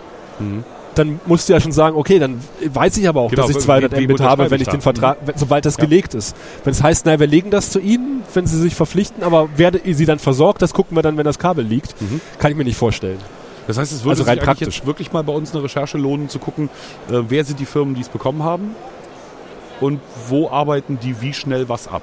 Ja, und vor allen Dingen auch, äh, weil auch gesagt wird, es gibt halt auch kaum Firmen, die überhaupt die Kapazität noch haben, Glasfaser zu verlegen, weil momentan halt überall Glasfaser verba- gebaut wird. Naja, aber das sind ja dann die Subfirmen. Also da geht ja nicht, da geht ja nicht hier der, der, der Telekom-Techniker, der Nee, deinen auf DSL aufschaltet hier, der geht ja nicht plötzlich mit der Schippe los, sondern die Telekom beauftragt ja wieder Subunternehmen, Subunternehmen, Sub, Sub, Sub, Subunternehmen Sub, und irgendeiner von denen hat dann diese Bohrmaschine, Ja. mit der sie den Straßengraben Genau. so bohren können, dass sie da Glasfaser Und, und die. Firmen sagen halt, das haben wir alles. Stadtwerke hat sowas. Mhm. Ja, ja, genommen. logisch, klar. Und das eh andere schon- ist, ist eigentlich klassisches äh, Kabel, Fernsehkabel, äh, Tiefbauunternehmen.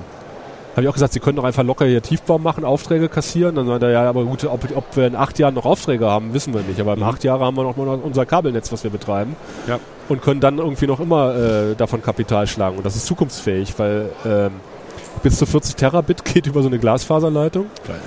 Und du musst quasi nur das Gerät auf der einen Seite und das Gerät auf der anderen austauschen. Und was dazwischen, der Glasfaser ist das Super. egal. Und, äh, und, und dadurch können die halt, die kalkulieren natürlich, die sagen, okay, also es muss sich irgendwie, glaube ich, bis zu 1500 Euro ist, glaube ich, so die magische Grenze pro Haus, Anschlusskosten. Mhm. Und darüber lohnt es sich halt nicht mehr, aber die sagen halt, äh, wenn da ohnehin eine Straßenbaumaßnahme ist oder die Beleuchtung wird ausgebaut oder was weiß ich was, dann kommen wir dafür äh, für 950 Euro ans Haus. Einfach, das ist halt der, der größte Kostenfaktor, Mhm, du musst die Straße aufreißen. Und da musst du mit den Kommunen halt zusammenarbeiten. Er sagt auch, es bringt ja auch nichts, wenn du das jetzt ausschreibst und sagst, okay, reiße mir hier alles wieder auf, die Straße, die ich vor drei Jahren vielleicht gemacht habe, sondern du musst äh, langfristig dir das überlegen und wenn du da klug kalkulierst, äh, kriegst du es halt hin. Ich habe dir von unserer Landratswahl erzählt. Glaube ich beim letzten Mal Landratswahl? schon, ne? Ja. Das war, glaube ich, Thema, ne? Ja. Am 27. Mai wird bei uns ein neuer Landrat gewählt im Kreis Ludwigslust-Parchim, also genau dort äh, mit den Jungs, mit denen ich jetzt gerade hierher gefahren bin. Ähm, der alte Landrat hat nach 24 Jahren gesagt, okay, ich mache nicht mehr mit. Hat einen äh, jungen Bürgermeister äh, Überraschend zum das, ne? Kronprinz, Ja. ja, war sehr überraschend, äh, zum Kronprinzen ernannt. Ähm, der, der läuft jetzt hier auch schon auf der Messe rum, durfte ich heute auch schon begrüßen. Ähm, und jetzt haben wir sie im Prinzip zusammen, denn die Linke hat jetzt auch noch vorgestellt, CDU hatte schon. Ähm, und ähm, es läuft auf eine lustige Kannibalisierung hinaus. Also Linke haben eine, eine gute Sozialpolitikerin aufgestellt, auch eine relativ junge Frau. Ähm, CDU hat einen, einen alten Haudegen aus dem, äh, aus dem Städte- und Gemeindetag aufgestellt, der sich da um Städte und Kommunen kümmert, also der auf alle Fälle so den Rückhalt der Bürgermeister haben wird, vermu vermute ich mal, vieler Bürgermeister zumindest. So, und jetzt haben wir aber diesen Fall, dass ähm, CDU-Kandidat, klingt gut, klingt solide, könnte sicherlich ein guter Landrat werden. Ähm, und das kann ich eigentlich von den anderen beiden auch sagen. Aber Linke und SPD liegen natürlich in ihren Grundkonstellationen jetzt gar nicht so weit auseinander, speziell nicht im Landkreis. Ne? Und die Linke hat jetzt einfach beschlossen, sie, sie, sie suchen sich also eine neue Kommunikationsstrategie, indem sie sagen, ähm, mit uns wird die Politik transparenter, wir machen mehr Bürgerdialog und Ja. wir sitzen nicht so viel in der Kreisverwaltung im stillen Kämmerlein, sondern gehen mehr nach außen. Das ist so, jetzt versuchen sie so ihr Alleinstellungsmerkmal. Aber im Prinzip haben sie jetzt dafür gesorgt, dass es relativ sicher eine Stichwahl gibt. Ja. Ne? Also es wird äh, sozusagen die, die SPD und, und Linke werden sich äh, die, irgendwo die teilen, Linke wahrscheinlich ein paar weniger noch als SPD. CDU wird, äh, wird gut dastehen und dann wird es eine Stichwahl geben zwischen CDU und SPD, davon gehe ich mal aus. Ähm, AfD, auch so viel zur Pressekompetenz der AfD. Ähm, ich kann mit dem Kreisverband Südwestmecklenburg nur kommunizieren über Facebook. Das tue ich nicht. Also ich, ich schreibe die ja nicht beruflich über Haben die Facebook. keine Homepage oder was? Genau. Ähm, also es gibt eine AfD Mecklenburg- Mecklenburg-Vorpommern Homepage, da gibt es auch einen Bereich Südwestmecklenburg, ist aber leer. Steht nichts drin auf der Homepage, ist absolut leer. Ähm, wie gesagt, über Facebook möchte ich sie nicht anschreiben, weil ich da ja auch mit meinem privaten Profil und dann kriege ich nachher wieder so viel AfD-Scheiß angezeigt. Das habe ich auch gar kein, also finde ich, sehe ich auch nicht ein, dass ich da, ne, das für eine, für eine, so, da, da möchte man schon eine E-Mail, eine Telefonnummer wäre ja schon alles ganz nett. Da habe ich also den Landesverband angeschrieben letzte Woche, ob die auch einen Kandidaten aufstellen, ob sie das wissen. Dann bekam ich von denen noch die Nachricht, dass sie die Nachricht weitergeleitet haben und seitdem ruht still der See. Okay. So, damit ist es doch eine einfache Frage. Ne? Also Ja. werden Sie einen Landratskandidaten aufstellen und wenn ja, wann entscheiden Sie da? Und ne? wenn Sie es noch nicht wissen, wann entscheiden Sie es? So, ist ganz einfach. Ne? Ich höre ja äh, nebenbei den Nordcast. Das ist so auch so, so zwei Lokaljournalisten aus äh, Südniedersachsen, die sich da unterhalten und die haben eine Bürgermeisterwahl. Und da ist es so, dass der eine Kandidat äh, von der CDU unterstützt wird. Er ist nicht CDU, aber von der CDU unterstützt und von den Grünen, glaube ich. Und die AfD hat gesagt, ja, den unterstützen wir auch. Ob das vorher abgesprochen war, weiß ich nicht. Das kann ich nicht beurteilen. Aber Freunde kann man sich nicht immer aussuchen. So ist es halt. so ist es halt. Naja, das war schon. Äh, so sieht's aus. Hier wird fleißig ge gesägt im Hintergrund gerade. Ja, und dann wenn ich hier. Die haben auch eine Bandsäge und ich eine Spinnerei. Ich weiß nicht, was, was die Spinne, äh, also was, äh, was, der, was der Webstuhl hier äh, auf der, obwohl das ist ein Holzwebstuhl, vielleicht liegt's daran. Ich muss ehrlich zugeben, dass ich den, dass ich den, den Oberbegriff dieser Halle, auch wenn du versucht hast, eben mir, mir so mit ländlichen Räumen äh, zu, äh, zu erklären, habe ich den, dass ich den noch nicht ganz verstanden habe. Also diese Halle hier ist mir irgendwie noch ein Rätsel. Klar, Länderhallen sind klar, die sind nach Ländern geordnet. Ähm, so Biohalle, keine Ahnung, okay, das sind ganze Bio-Leute. Also ich, Aber hier ist so ein bisschen alles, weißt du, hier ist so der Holzschnitzer, der irgendwie kleine Eichhörnchen, also relativ große Eichhörnchen schnitzt. Dann sitzen wir hier, wie gesagt, bei, ähm, bei, bei den Waldjungs, bei den Forstwirtschaftlern. Husqvarna ist auch klar, die wollen ihre Kettensägen am Mann bringen. bislang hat es noch keiner vertrieben. Das ist echt, äh, die gucken zwar zum Teil etwas interessiert, was wir hier machen. Wir sitzen hier mit zwei Headsets. Ich weiß nicht genau, ob sie, ob sie ein bisschen Angst haben, dass unseretwegen weniger Leute an den Stand kommen. Das Also- wäre so meine einzige, weil sonst nerven wir ja keinen, mein Gott. Wir Nee, also wir, wir reden ja relativ normale Lautstärke durch die Headsets halt. Und auch. wir sagen auch zwei, dreimal ähm, Deutscher Wald. Wir sagen, damit aus Gesellschaft Gemeinschaft wird, Bürgerpark Lich e.V., wo immer Lich e.V. ist. Aber ich muss dir auch Äh, ganz ehrlich sagen, diese Honighalle fand ich auch etwas äh, seltsam vom Aufbau. Die war auch merkwürdig, ne? Ja. Aber da war auch so ein bisschen Reste zusammenkehren. Da hat die Bundeswehr, ja. dann Katar. Katar hat sich einen wunderbaren Oh Sultanspalast gebaut, in dem aber nichts passiert. Also Nee. in diesem Palast saßen zwei Menschen und daddelten auf dem Handy. Rundrum waren irgendwie auch so Vitrinen mit Sachen drin, aber da stand keiner, mit dem hättest du nicht reden können. Ähm, und überhaupt war das so ein bisschen so. Und ach so, und von Katar sollst du ausgerechnet Wasser kaufen. ja, stimmt. Die das fand Wasserfabrik ich auch Katar. ein bisschen absurd. Hä? Ist dir auch aufgefallen? Sind wir nicht die, die euch lieber, also wir hätten jetzt noch ein bisschen Wasser übrig. nee, also komische Idee, in der Tat. Ähm, genau, da war es Bundeswehr Katar. Dann war der Berliner Imkerverein, der Brandenburger Imkerverein. Dann waren die Katzenliebhaber e.V., dann waren die Insektenliebhaber e.V., die Aquaristen. Fische habe ich gesehen. Genau, Fische gab's. Und wir noch da Jäger mit Trophäen waren da noch. Rentierfälle konnte man, glaube ich, noch kaufen. Ne? Ja. Die auch so, ja stimmt, auch wieder so eine. Jagdverband war Mhm. wahrscheinlich auch da. Aber das war auch die gleiche Halle, die sie schon halbiert hatten, ne? wo, schon, wo du schon sagtest, sie haben, die, sie haben die Stände vorgerückt, um dahinter Vakuum zu schaffen Ja. und vor, vorne zu sagen, hier Leder Ja. zu schaffen. Und. Also manche Hallen sind so wirklich extrem lieblos gestaltet, muss man, muss man dazu sagen. Mhm. Und das wundert mich mit Katar halt so ein bisschen, weil optisch hat das ja schon was hergemacht. Ne? Und die könnten richtig das Haus rocken, aber ich glaube, die wissen selber nicht so genau, warum sie da sind. Marokko vor zwei, drei Jahren hatten das hatten so ein ähnliches Standkonzept, aber die hatten auch so, so was zu essen halt auf der Mhm. mit so, so einem kleinen Plaza mittendrin aufgebaut und hatten halt auch Musik. Und ich Ja. finde, so eine Halle steht und fällt auch mit Musik oder halt mit Kettensägen gerasselt, was natürlich Genau, den, den Landwirt auf- freut. Genau, es muss. Geruch. Geruch, finde ich, macht eine Halle Ja. aus. Da ist natürlich die Tierhalle ganz weit vorn. Und es stinkt da nicht, sondern es riecht einfach nach Stall, es riecht einfach nach Tieren. So, das ist, äh, finde ich, sehr angenehm. Die, die haben ja ganz klar ihre Ausprägung. Ähm, die Asia, das war keine Asia-Halle, aber zumindest der Asia-Abschnitt, in dem wir waren, der roch sehr schön exotisch nach Gewürzen. Essen? Mhm. Das war auch prima, so nach Essen und Gewürzen. Dann, wie gesagt, hier haben wir ein bisschen so Kreissägen und Kram und Jagdhornbläser und so. Das macht auch Eindruck. Nee, und äh, Brandenburg bin ich auch sehr beeindruckt, dass das Land sich so viel Geld, das Land so viel Ja. Geld in die, Halle, in die Hand nimmt für so eine Halle. Das machen sie regelmäßig schon. Und im Grunde genommen ist der Landwirtschaftsminister hier auch die ganze Woche. Den findest du fast nur auf der Grünen Woche. Finde ich mal ganz lustig. Aber hier, äh, wir waren ja an, am Imkerstand, da haben wir ja auch interessante Sachen gelernt durch Lars, äh, der uns ja begleitet hat, der selber imkert und erzählt hat, dass seine Völker, äh, sag mal, was, acht von neun Völkern sind gestorben durch falsches Wachs. Und äh, die Frau vom Imkerverband konnte mit dem Problem offensichtlich direkt was anfangen. Und wir standen da mit solchen großen Ohren Und haben sie gesagt so, Thema. Genau, das ist eine Geschichte. Denn offensichtlich, also wenn ich es richtig verstanden habe, dann können Bienen selbstverständlich ihre Waben selber aufbauen, das ist auch keine Frage. Aber man unterstützt sie gern als liebevoller Imker, indem man ihnen schon mal so eine Wachsplatte in die Mitte stellt, Genau. die sie dann nur noch links und rechts mit entsprechenden Waben äh, bebauen müssen.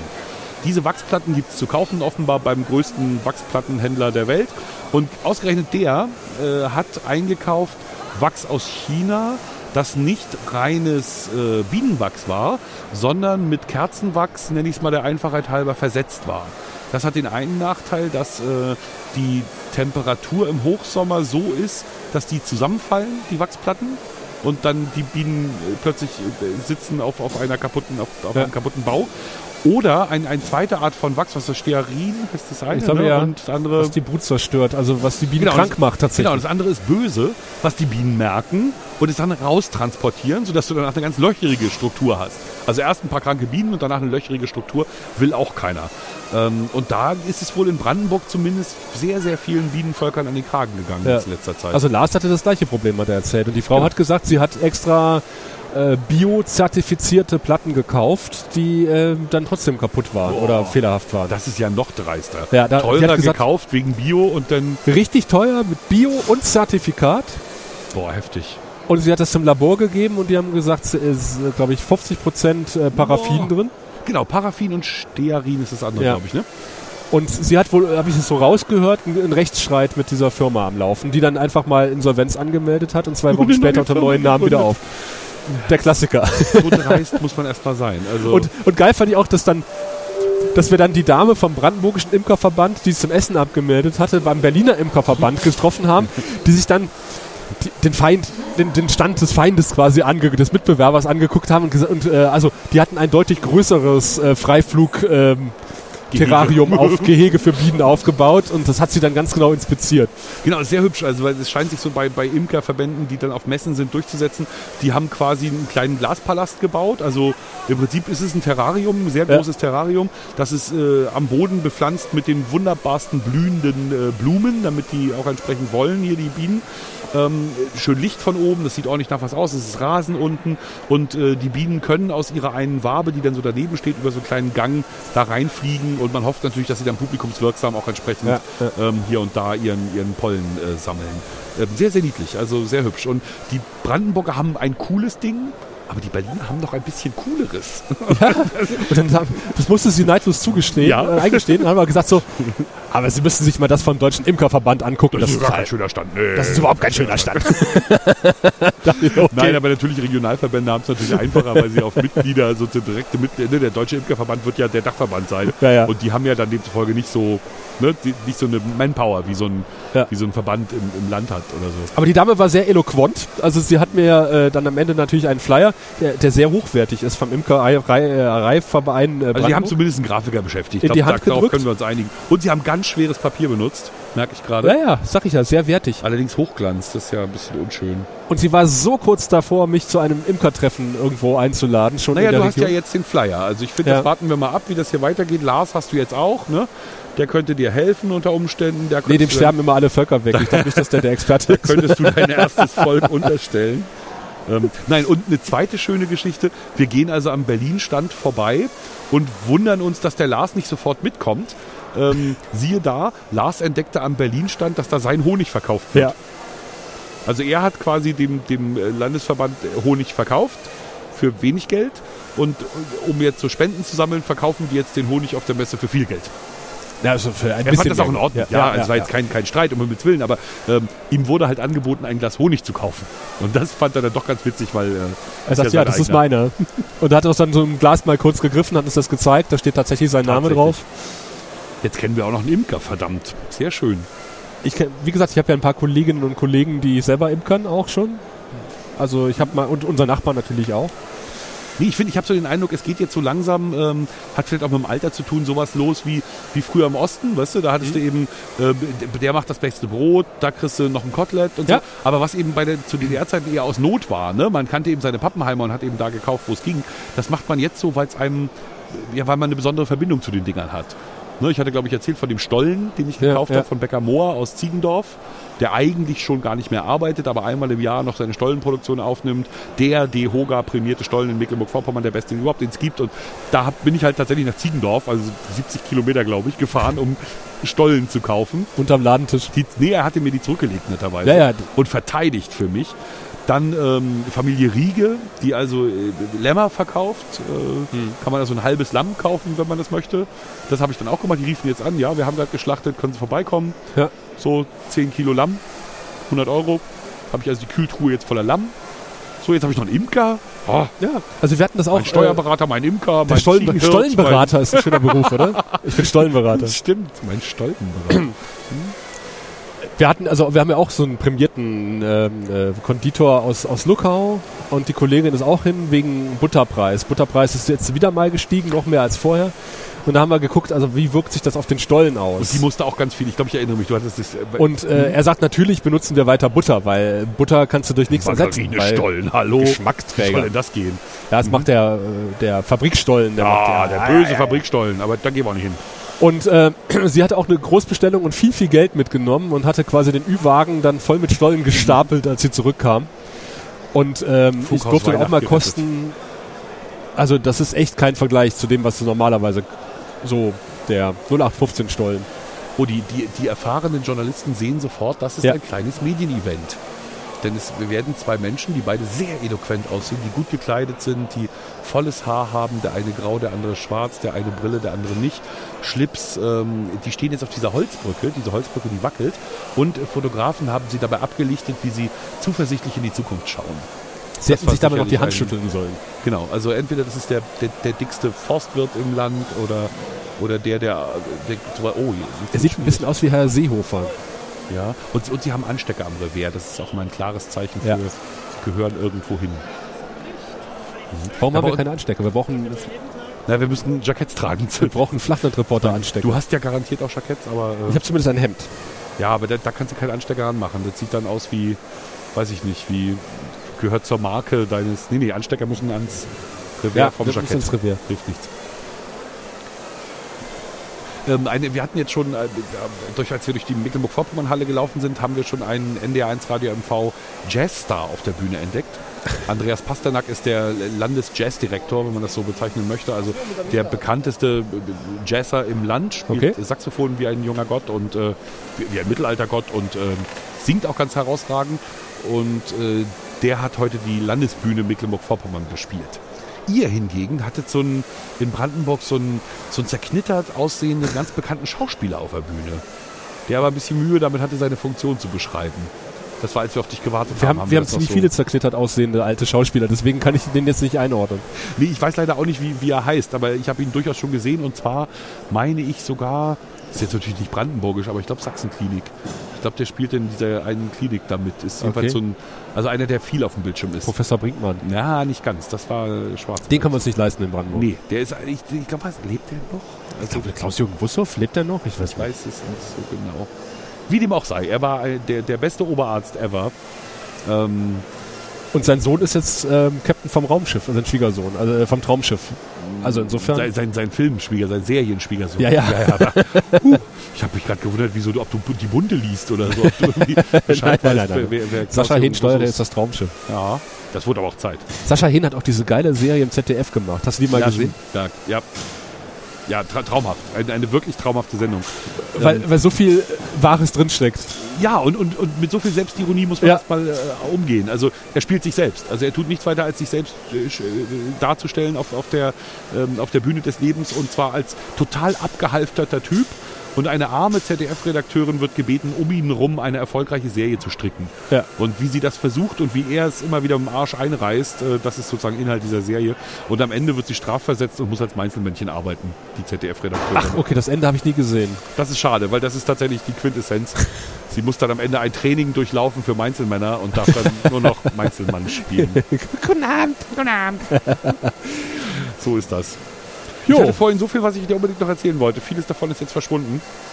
Bitte? Ähm, ich, hab, ich, ich hätte noch so viel, was ich dir gerne erzählen wollte. Aber wir haben, Zumindest noch, vorhin habe ich das. Ähm, wir haben noch ein bisschen Zeit. Also wir können, äh, ich, ich würde jetzt fast vorschlagen, dass wir mal äh, die Lokalität wechseln. Wir wollten ja noch einen Medienmenschen vorstellen. Das ist ein guter Plan. Wir versuchen mal. Die Flachlandreporter zu Gast auf der Grünen Woche. Bis eben habt ihr uns an einem ominösen Holzstand gehört. Das Ganze mit Headsets aufgenommen. Jetzt haben wir das Mikrofon so pur in die Hand genommen, denn wir wollen die Serie Medienmenschen, die wir euch ja vor schon ganz langer Zeit mal versprochen haben, mehr oder weniger, endlich einlösen ähm, und haben den ersten Medienmenschen bei uns. Andreas Bonin heißt er und Pressesprecher des Landkreises Ludwigslust-Parchim ist er. Und äh, dank seiner bin ich heute auf der Grünen Woche, denn er hat mich um 6 Uhr früh abgeholt, äh, mich zum Bus gefahren, mich in den Bus gesetzt, mir meinen Platz zugewiesen und seitdem kümmert er sich rührend um mich und um die Delegierten dieses ähm, heutigen Events. Ähm, Pressesprecher eines Landkreises, was heißt das eigentlich? Wem bist du untertan? Ich bin der, der Verwaltung verpflichtet und äh, formal dem Landrat untertan. Er ist mein oberster Chef in der Verwaltung und äh, ich habe noch eine Büroleiterin, der bin ich auch untertan. Und ansonsten ähm, ja, bin ich meinem Beruf verpflichtet, nämlich äh, die Verwaltung nach außen zu vertreten. Gegenüber den Medien, gegenüber den Bürgern auch, wenn es um Publikationen des Landkreises geht. Also das ist recht vielschichtig. Ist das Moment, also modernerweise ist das ja eigentlich eine Stabsstelle, oder? Dass man direkt dort äh, angegliedert ist beim Landrat. Das kann eine Stabsstelle sein. Also ich habe alle Freiheiten, die eine solche Stabsstelle mitbringt. Äh, die, die gerade beschriebene Unterordnung ist zum Teil formal. Das bezieht sich auf äh, Beantragung von Urlaub und äh, formale Regelungen. Nicht? Aber was meine Entscheidungen im Job betrifft, bin ich da relativ frei.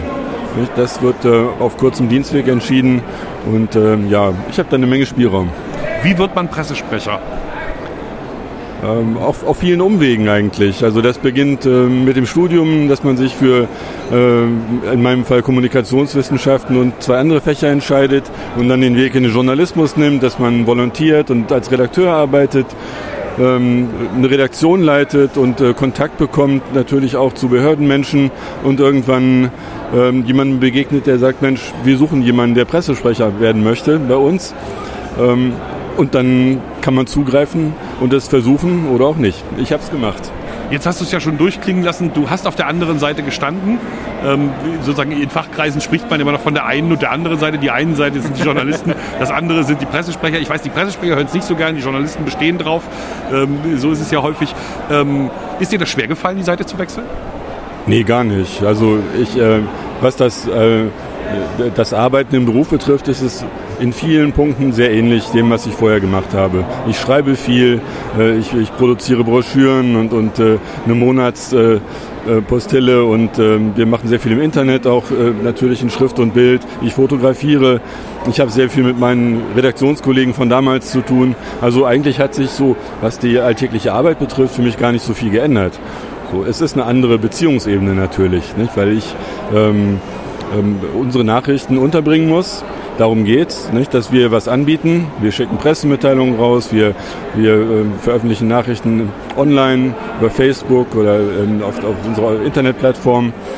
Und ähm, ja, wir sind darauf angewiesen, dass das irgendwie wahrgenommen wird. Nicht? Insofern ist, ist es an mir, einen guten äh, Kontakt zu den Kollegen auf der sogenannten anderen Seite äh, zu halten. Ähm, nicht aus, aus, ähm, aus ähm, ähm, ähm Gründen der, wie soll man sagen, ähm, der Beeinflussung gar nicht, gar nicht, sondern es geht darum, denen ein Angebot zu unterbreiten. So verstehe ich das, was wir machen. Und ich freue mich, dass das recht oft genutzt wird. Das heißt aber nicht, dass du den ganzen Tag im Büro sitzt, darauf wartest, dass sich die Presse anruft, sondern du hast äh, durchaus mehr zu tun als Kommunikation mit Journalisten.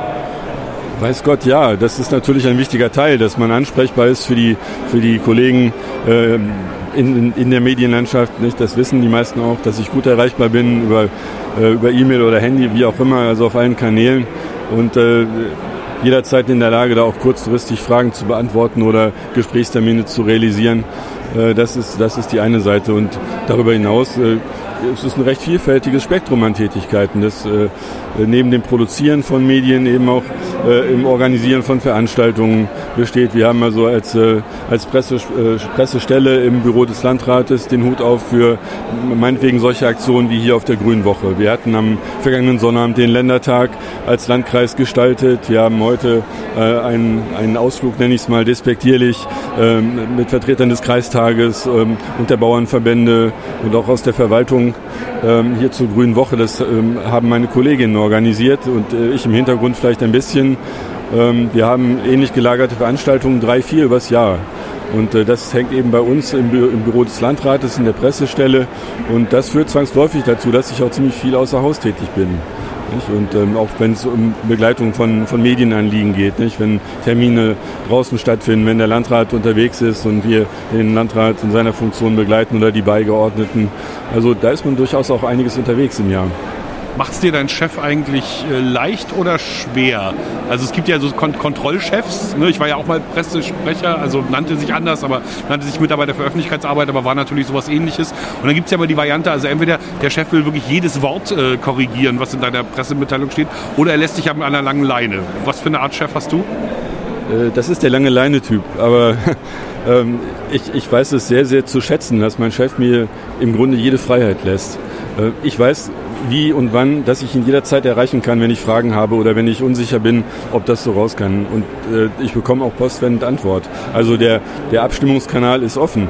Aber ich muss ihn nicht bedienen. Ich muss auch keine Angst haben, wenn ich mal eine Entscheidung treffe, die vielleicht nicht ganz so toll war nach hinten raus. Man sagt, na ja, hätte man vielleicht auch anders machen können. Ähm, sowas passiert im, im Alltag. Wer, wer arbeitet, macht Fehler und so weiter. Das ja. Ähm, aber äh, da habe ich einen sehr, sehr offenen, verständnisvollen und ähm, vertrauensvollen Chef, der, der mir da im Grunde unheimlich viel Freiheit lässt. Da gibt es ja auch verschiedene Ansätze. Also ich kenne ja auch Pressesprecher, die sagen, Gott, ich stelle mich nicht vor die Kamera und gebe einen O-Ton. Ähm, und dann gibt es andere, die sagen, okay, wenn kein anderer da ist aus der Verwaltung, ich habe die Informationen, stelle ich mich halt auch hin. Und da muss, glaube ich, das Vertrauensverhältnis zwischen der Verwaltung und dem Pressesprecher auch stimmen. Das ist unbedingt gegeben, das Vertrauensverhältnis. Ähm, was die Präsenz vor der Kamera betrifft, ich mache keinen Hehl daraus. Ähm, da bin ich nicht der, der das unbedingt sucht. Nicht, weil ich es nicht kann oder nicht möchte, sondern weil ich meine, dass wir als Pressestelle und ich als Pressesprecher dafür sorgen muss, dass die, die in der Verwaltung was zu sagen haben, da vorkommen. Das sind, äh, die, ist der Verwaltungsvorstand, der Landrat und seine Beigeordneten zuvörderst. Das sind aber auch die Fachdienstleiter, also unsere Amtsleiter, die Fachleute sind in der Sache, die was sagen können dazu. Ich bin Dolmetscher vielleicht für die und ich mache das auch, wenn keiner da ist, natürlich, äh, am Telefon wie vielleicht auch vor der Kamera. Aber ich sehe da die, die Fachleute in erster Linie auch an der Front und wir unterstützen sie, wir begleiten sie auch in, in Zusammenhängen, weil nicht jeder so erfahren ist im Umgang mit Medien. Das machen wir schon, aber wir drängen uns da nicht in den Vordergrund. Aber da hat man ja ganz schnell die Gefahr, dass man übergangen wird als Pressestelle. Also wenn es heißt, man vermittelt halt, also jetzt nur die Anführungszeichen, man vermittelt nur zwischen der Presse und den Ansprechpartnern im Amt, dass dann irgendwann die Journalisten sagen, ich kenne es halt selber auch bei, bei diversen Pressesprechern, die mittlerweile nicht mehr im Amt sind, dass man gesagt hat, den ruft man erst gar nicht an, sondern man ruft gleich den Fachmann in der Verwaltung an. Ich kenne das natürlich auch, ähm, aber mehr vom Hören sagen. Ich finde das sehr angenehm, dass wir so ein Klima haben im Hause, dass ich da durchaus kontaktiert werde, wenn es Medienanfragen gibt. Das wissen die Kollegen, das ist keine Bevormundung, sondern das ist einfach eine Unterstützung in Situationen, die eben auch für Menschen, die nicht geübt sind im Umgang mit Medien, schwierig sein können. So und die, ich habe im Grunde eher immer Dankbarkeit erfahren, wenn wir gesagt haben, wir begleiten euch. So, wir unterstützen das und wir briefen euch, um was es geht. Wir bereiten euch ein bisschen vor, wenn das okay ist. So, aber wir sind dabei. Wir wissen, wir wissen, was läuft. Wir wollen da nicht reinreden, wir wollen auch nicht zensieren. Aber wir möchten wissen, was läuft und wir wollen das Ganze begleiten. Einfach auch, um den Kollegen Sicherheit zu geben. Also mein Gefühl ist, dass die höchste Kunst des Pressesprecherseins eigentlich im Krisenmanagement besteht. Also das, was toi toi toi nicht oft passiert, aber wenn, dann muss man eine gute Figur machen, weil das äh, bleibt hinterher hängen. Hattest du so einen Moment schon? Keine in Bezug auf die Verwaltungsarbeit keine, keine echten Krisen. Das muss ich sagen. Wir hatten andere Situationen im Landkreis, wo ich, wo ich auch durchaus sehr gefordert war im Amt. Das hing mit Katastrophenschutzsituationen zusammen.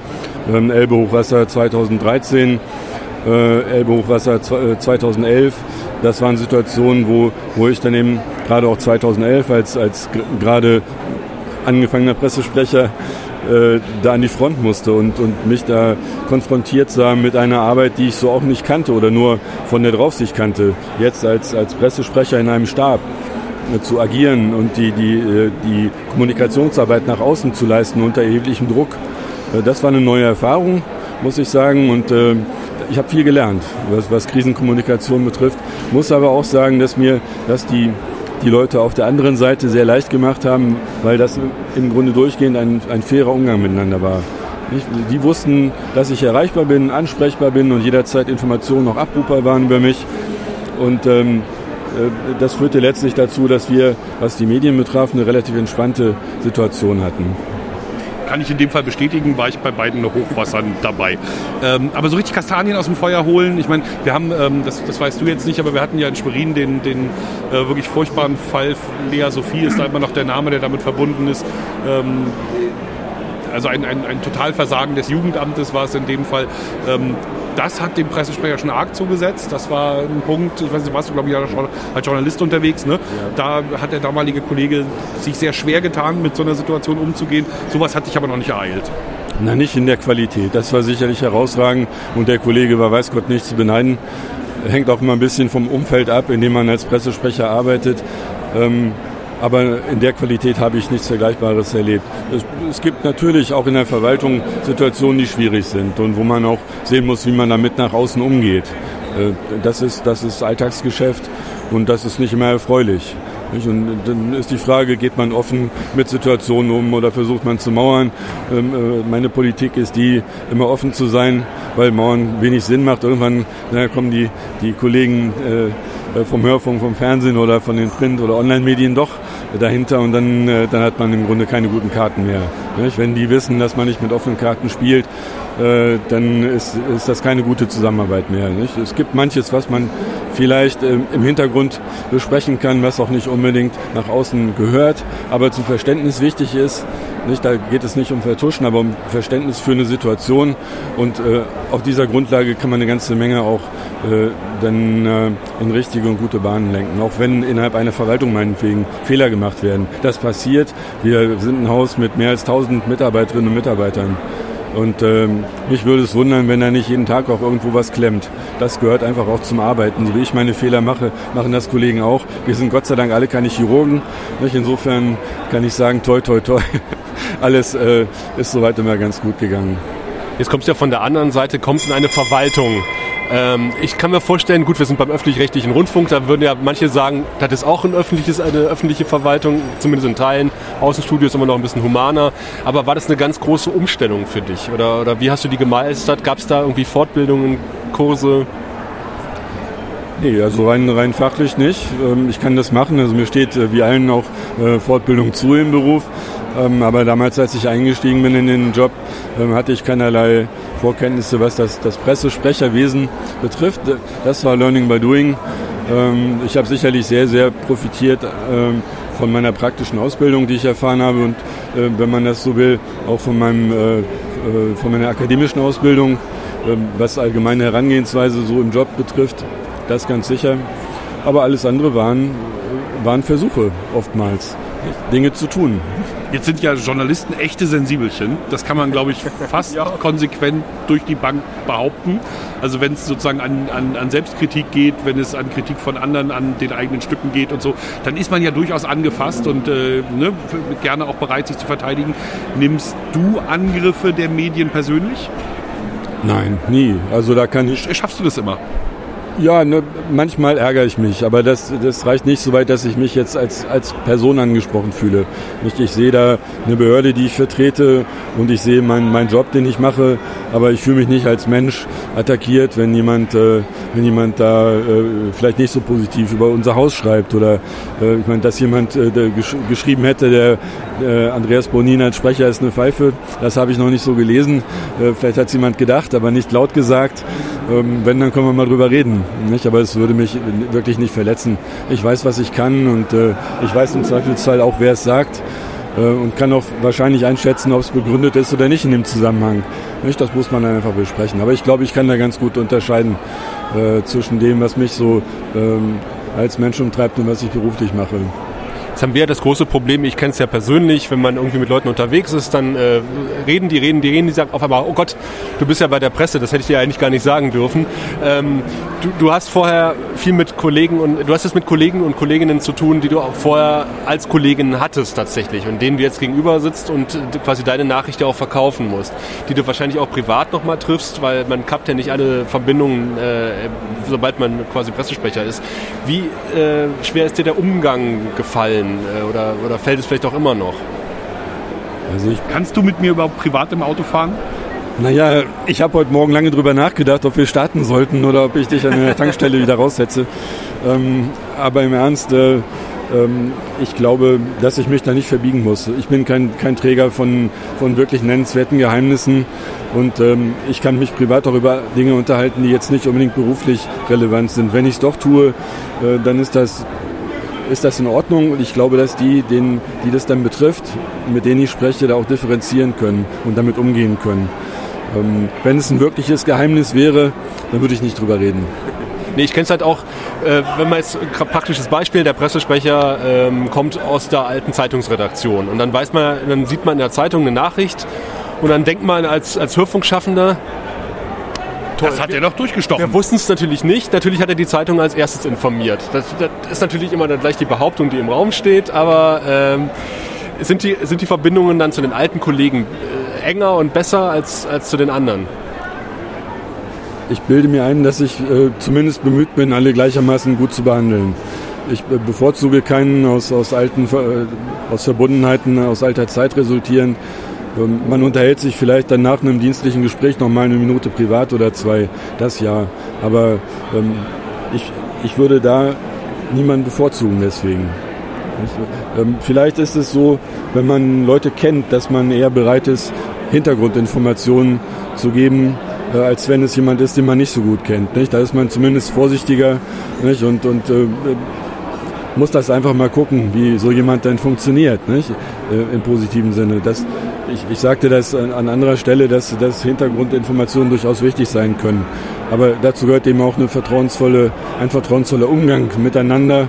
Und der fällt einem mir jedenfalls leichter, wenn man sich ein wenig kennt. So.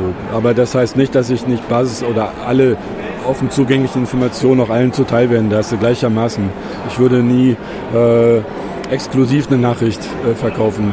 Nicht? Das, das, äh, das würde sich auch nicht rechnen. Das äh, ja, würde einem übel ausgelegt. Also nur mal zur Erklärung für, für, für die Hörer auch, die das vielleicht nicht alltäglich mitmachen. Das heißt, äh, die exklusiven, äh, nicht die exklusiven, sondern die Hintergrundinformationen.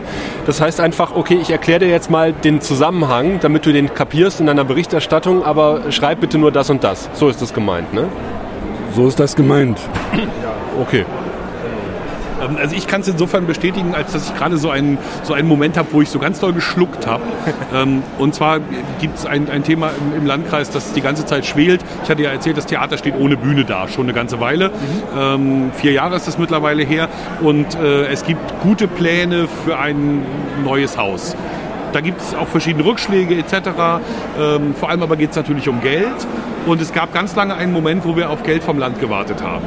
Okay, der ist dann eingelöst worden. Wir wussten, auch, da gibt es eine Gesellschafterversammlung, da muss das irgendwie klar gemacht werden, dann wurde das auch geklärt. Ähm, ich arbeite relativ lange schon an dem Thema. Ne? Und jetzt kam irgendwie vor zwei Tagen, drei Tagen, wie lange ist es her? So haut es ungefähr hin. Ne?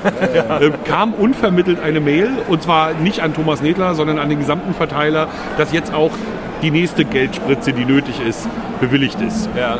Ne? Also sagen wir so, natürlich hätte ich mich gefreut, wenn Andreas mich zwei Stunden vorher angerufen hätte und gesagt hätte, Thomas, das Geld ist da. Ich sag dir das beim Vertrauen, Sperrfrist so und so. Ne? Aber nee, er hat es natürlich nicht gemacht. Und es ist, wenn man ehrlich ist, auch die anständigste Variante. Ja, okay. Verstehe ich. Ähm, wenn du nicht Pressesprecher geworden wärst, was wärst du dann geworden? Ja, wahrscheinlich wäre ich heute nach wie vor Redakteur. Irgendwo beim, beim Printmedium wahrscheinlich, weil ich nie so sehr Hörfunk- oder Fernsehaffin war. Ähm, also ich würde wahrscheinlich schreiben. Und wenn ich das nicht geworden wäre, ähm, ja, weiß ich gar nicht. Äh, Ich war mal eingeschrieben für Jura, aber das war ich nur vier Wochen lang, ähm, bevor ich dann meine Zusage für das eigentliche Fach meines Interesses, nämlich Kommunikationswissenschaften, bekam. Das war zulassungsbeschränkt damals, deswegen musste ich ein bisschen warten und vorsichtshalber, ja, also wäre um einer ein Jurist aus mir geworden. Dein schlimmstes Erlebnis mit einem Journalisten? Entschuldigung? Dein schlimmstes Erlebnis mit einem Journalisten? Oh, da das, ähm, ja, da fällt mir jetzt auf die Schnelle, Die zwei Typen auf der grünen Woche, die auf einmal von dir wissen wollten, was Pressesprecher sein bedeutet. das wäre Platz zwei. Platz eins, äh, ähm, also ich kann, ich kann mangelnde Professionalität nicht leiden. Wenn ich, wenn ich merke, dass, dass Kollegen schludern und, und äh, aus Schluderei einfach schlechte Stücke machen, ob im, in der Zeitung oder beim Hörfunk, dann ärgert mich das, weil wir im Grunde ähm, als Verwaltung alle Möglichkeiten bieten, alle Informationen noch zu bekommen. Und wenn jemand aus Bequemlichkeit oder weil er, weil er vielleicht äh, ähm, äh, das nicht versteht und auch keine Lust hat nachzufragen, dann schlechte, ein schlechtes Stück bringt, dann ärgert mich das sehr. Und äh, das erlebt man hin und wieder mal ich, äh, Andreas meinte es jetzt nicht, glaube ich, aber äh, meinen persönlichen Supergau, ich weiß nicht, ob ich Ihnen schon erzählt hatte im, im Podcast. Ich weiß es auch nicht. Ähm, Folgendes passierte, der Kreis verabschiedete den Haushalt und wir bekamen ungefähr A3-Plakat, große Blätter, auf denen sozusagen mit ganz fett gestrückter Schrift stand, wo investiert wird, etc. Also sozusagen die Eckpunkte des Haushalts wurden uns so dermaßen um die Ohren gehauen, dass man als Journalist eigentlich keinen Fehler machen kann. Ne, ich schrieb also während des Kreistags bereits meinen Aufsager. Der ging dann an den morgendlichen Redakteur, der das also dann, Reporter, der das dann da vortragen sollte. Ähm, und ich hatte Folgendes geschrieben, also hier investiert wird da und da und da und da. Ähm, auf Verschleiß muss der Landkreis allerdings immer noch bei den Kreisstraßen fahren. Hier kann er nur 50 Prozent des Nötigen ähm, erbringen, so und so viele Millionen Euro. Okay. Meine Kollegin morgens denkt, ja, wenn Sie auf Verschleiß fahren, dann sparen Sie da offensichtlich. Strich mal einen Satz raus, schrieb rein, Sie sparen bei den Kreisstraßen und sagte das auch so auf. Oha. Was dann dazu führte, dass ich also gegen 9 Uhr den Anruf von Andreas bekam. Er sagte, Thomas, A3 groß, ne? wir investieren mehr in Kreisstraßen, wir investieren mehr in... Und ihr sagt im Radio, wir sparen. Wie kommt denn das? Also, ne? also das war sicherlich kein Moment von Unprofessionalität, sondern von ärgerlicher Informationskette. Aber natürlich war es insofern unprofessionell, als dass ich ja davon ausgehen muss, dass der andere mich auch missverstehen kann. Der berühmte also hätte Anruf ich, des erbosten Pressesprechers. hätte ich so einen blöden Satz wie auf Verschleiß fahren nicht gesagt, wäre das Ja. nicht passiert. Ja, das war ein freundlicher Hinweis, das will ich noch mal dazu sagen. Also ich war, ich war nicht in nicht Wir hatten eine falsche Information auf dem Sender. Also das ist äh, schon bitter. passiert. Ja, aber nicht schön. Nein, nicht schön, aber es passiert. Erst recht nicht, wenn man A3 große Blätter zur Erläuterung hingelegt bekommt. Das nächste Mal A2 oder A1, damit der Kollege Nädler das auch erkennen kann. Der Kollege hat's doch erkannt. Der Kollege durfte ja noch mit zur Grünen Woche. Ist es eigentlich teurer als 30 Euro? Muss ich irgendwie meiner, meinem, meiner Redaktion irgendwas erzählen hier, meine Reise hierher? Ähm, was du dem, dem Landkreis jetzt zukommen lässt für die Fahrt heute. Auch das verhandeln wir mal auf der Rückfahrt. Da möchte ich jetzt also ins Mikrofon keine Preise nennen. Das wird in Promille bezahlt. Na, wir schauen mal. Das war eine großartige Runde, finde ich. Ein ganz toller Einstieg für die Rubrik Medienmenschen. Es wird ja nicht so häufig vorkommen, dass wir die zu zweit pflegen können. So sieht's aus. Ähm, Und von Angesicht zu Angesicht vor allen Dingen. Auf so einem schönen Ambiente wie in diesem VIP-Zelt. Das ist das VIP-Zelt. Mecklenburg-Vorpommern VIP-Zelt auf Ja, der ja. Grünen Woche. Andreas Bonin war unser Gast äh, im zweiten Teil der Flachlandreporter von der Grünen Woche. Wir sagen vielen Dank fürs Hören. Sascha düst wieder ab nach Kolkwitz, nicht ohne vorher mit den RBB-Kollegen noch schwere Biere zu trinken. Ich hingegen darf mich hier beim Landkreis an Wasser laben und werde dann so schön nach Hause gefahren, dass ich das Handballspiel knapp verpasse. Aber alles wird gut. Vielen Dank, Andreas, vielen Dank, Sascha. Und das hier ist das Abschluss-Jingle. Und wir geben zurück an die angeschlossenen Podcasts. Die Flachlandreporter.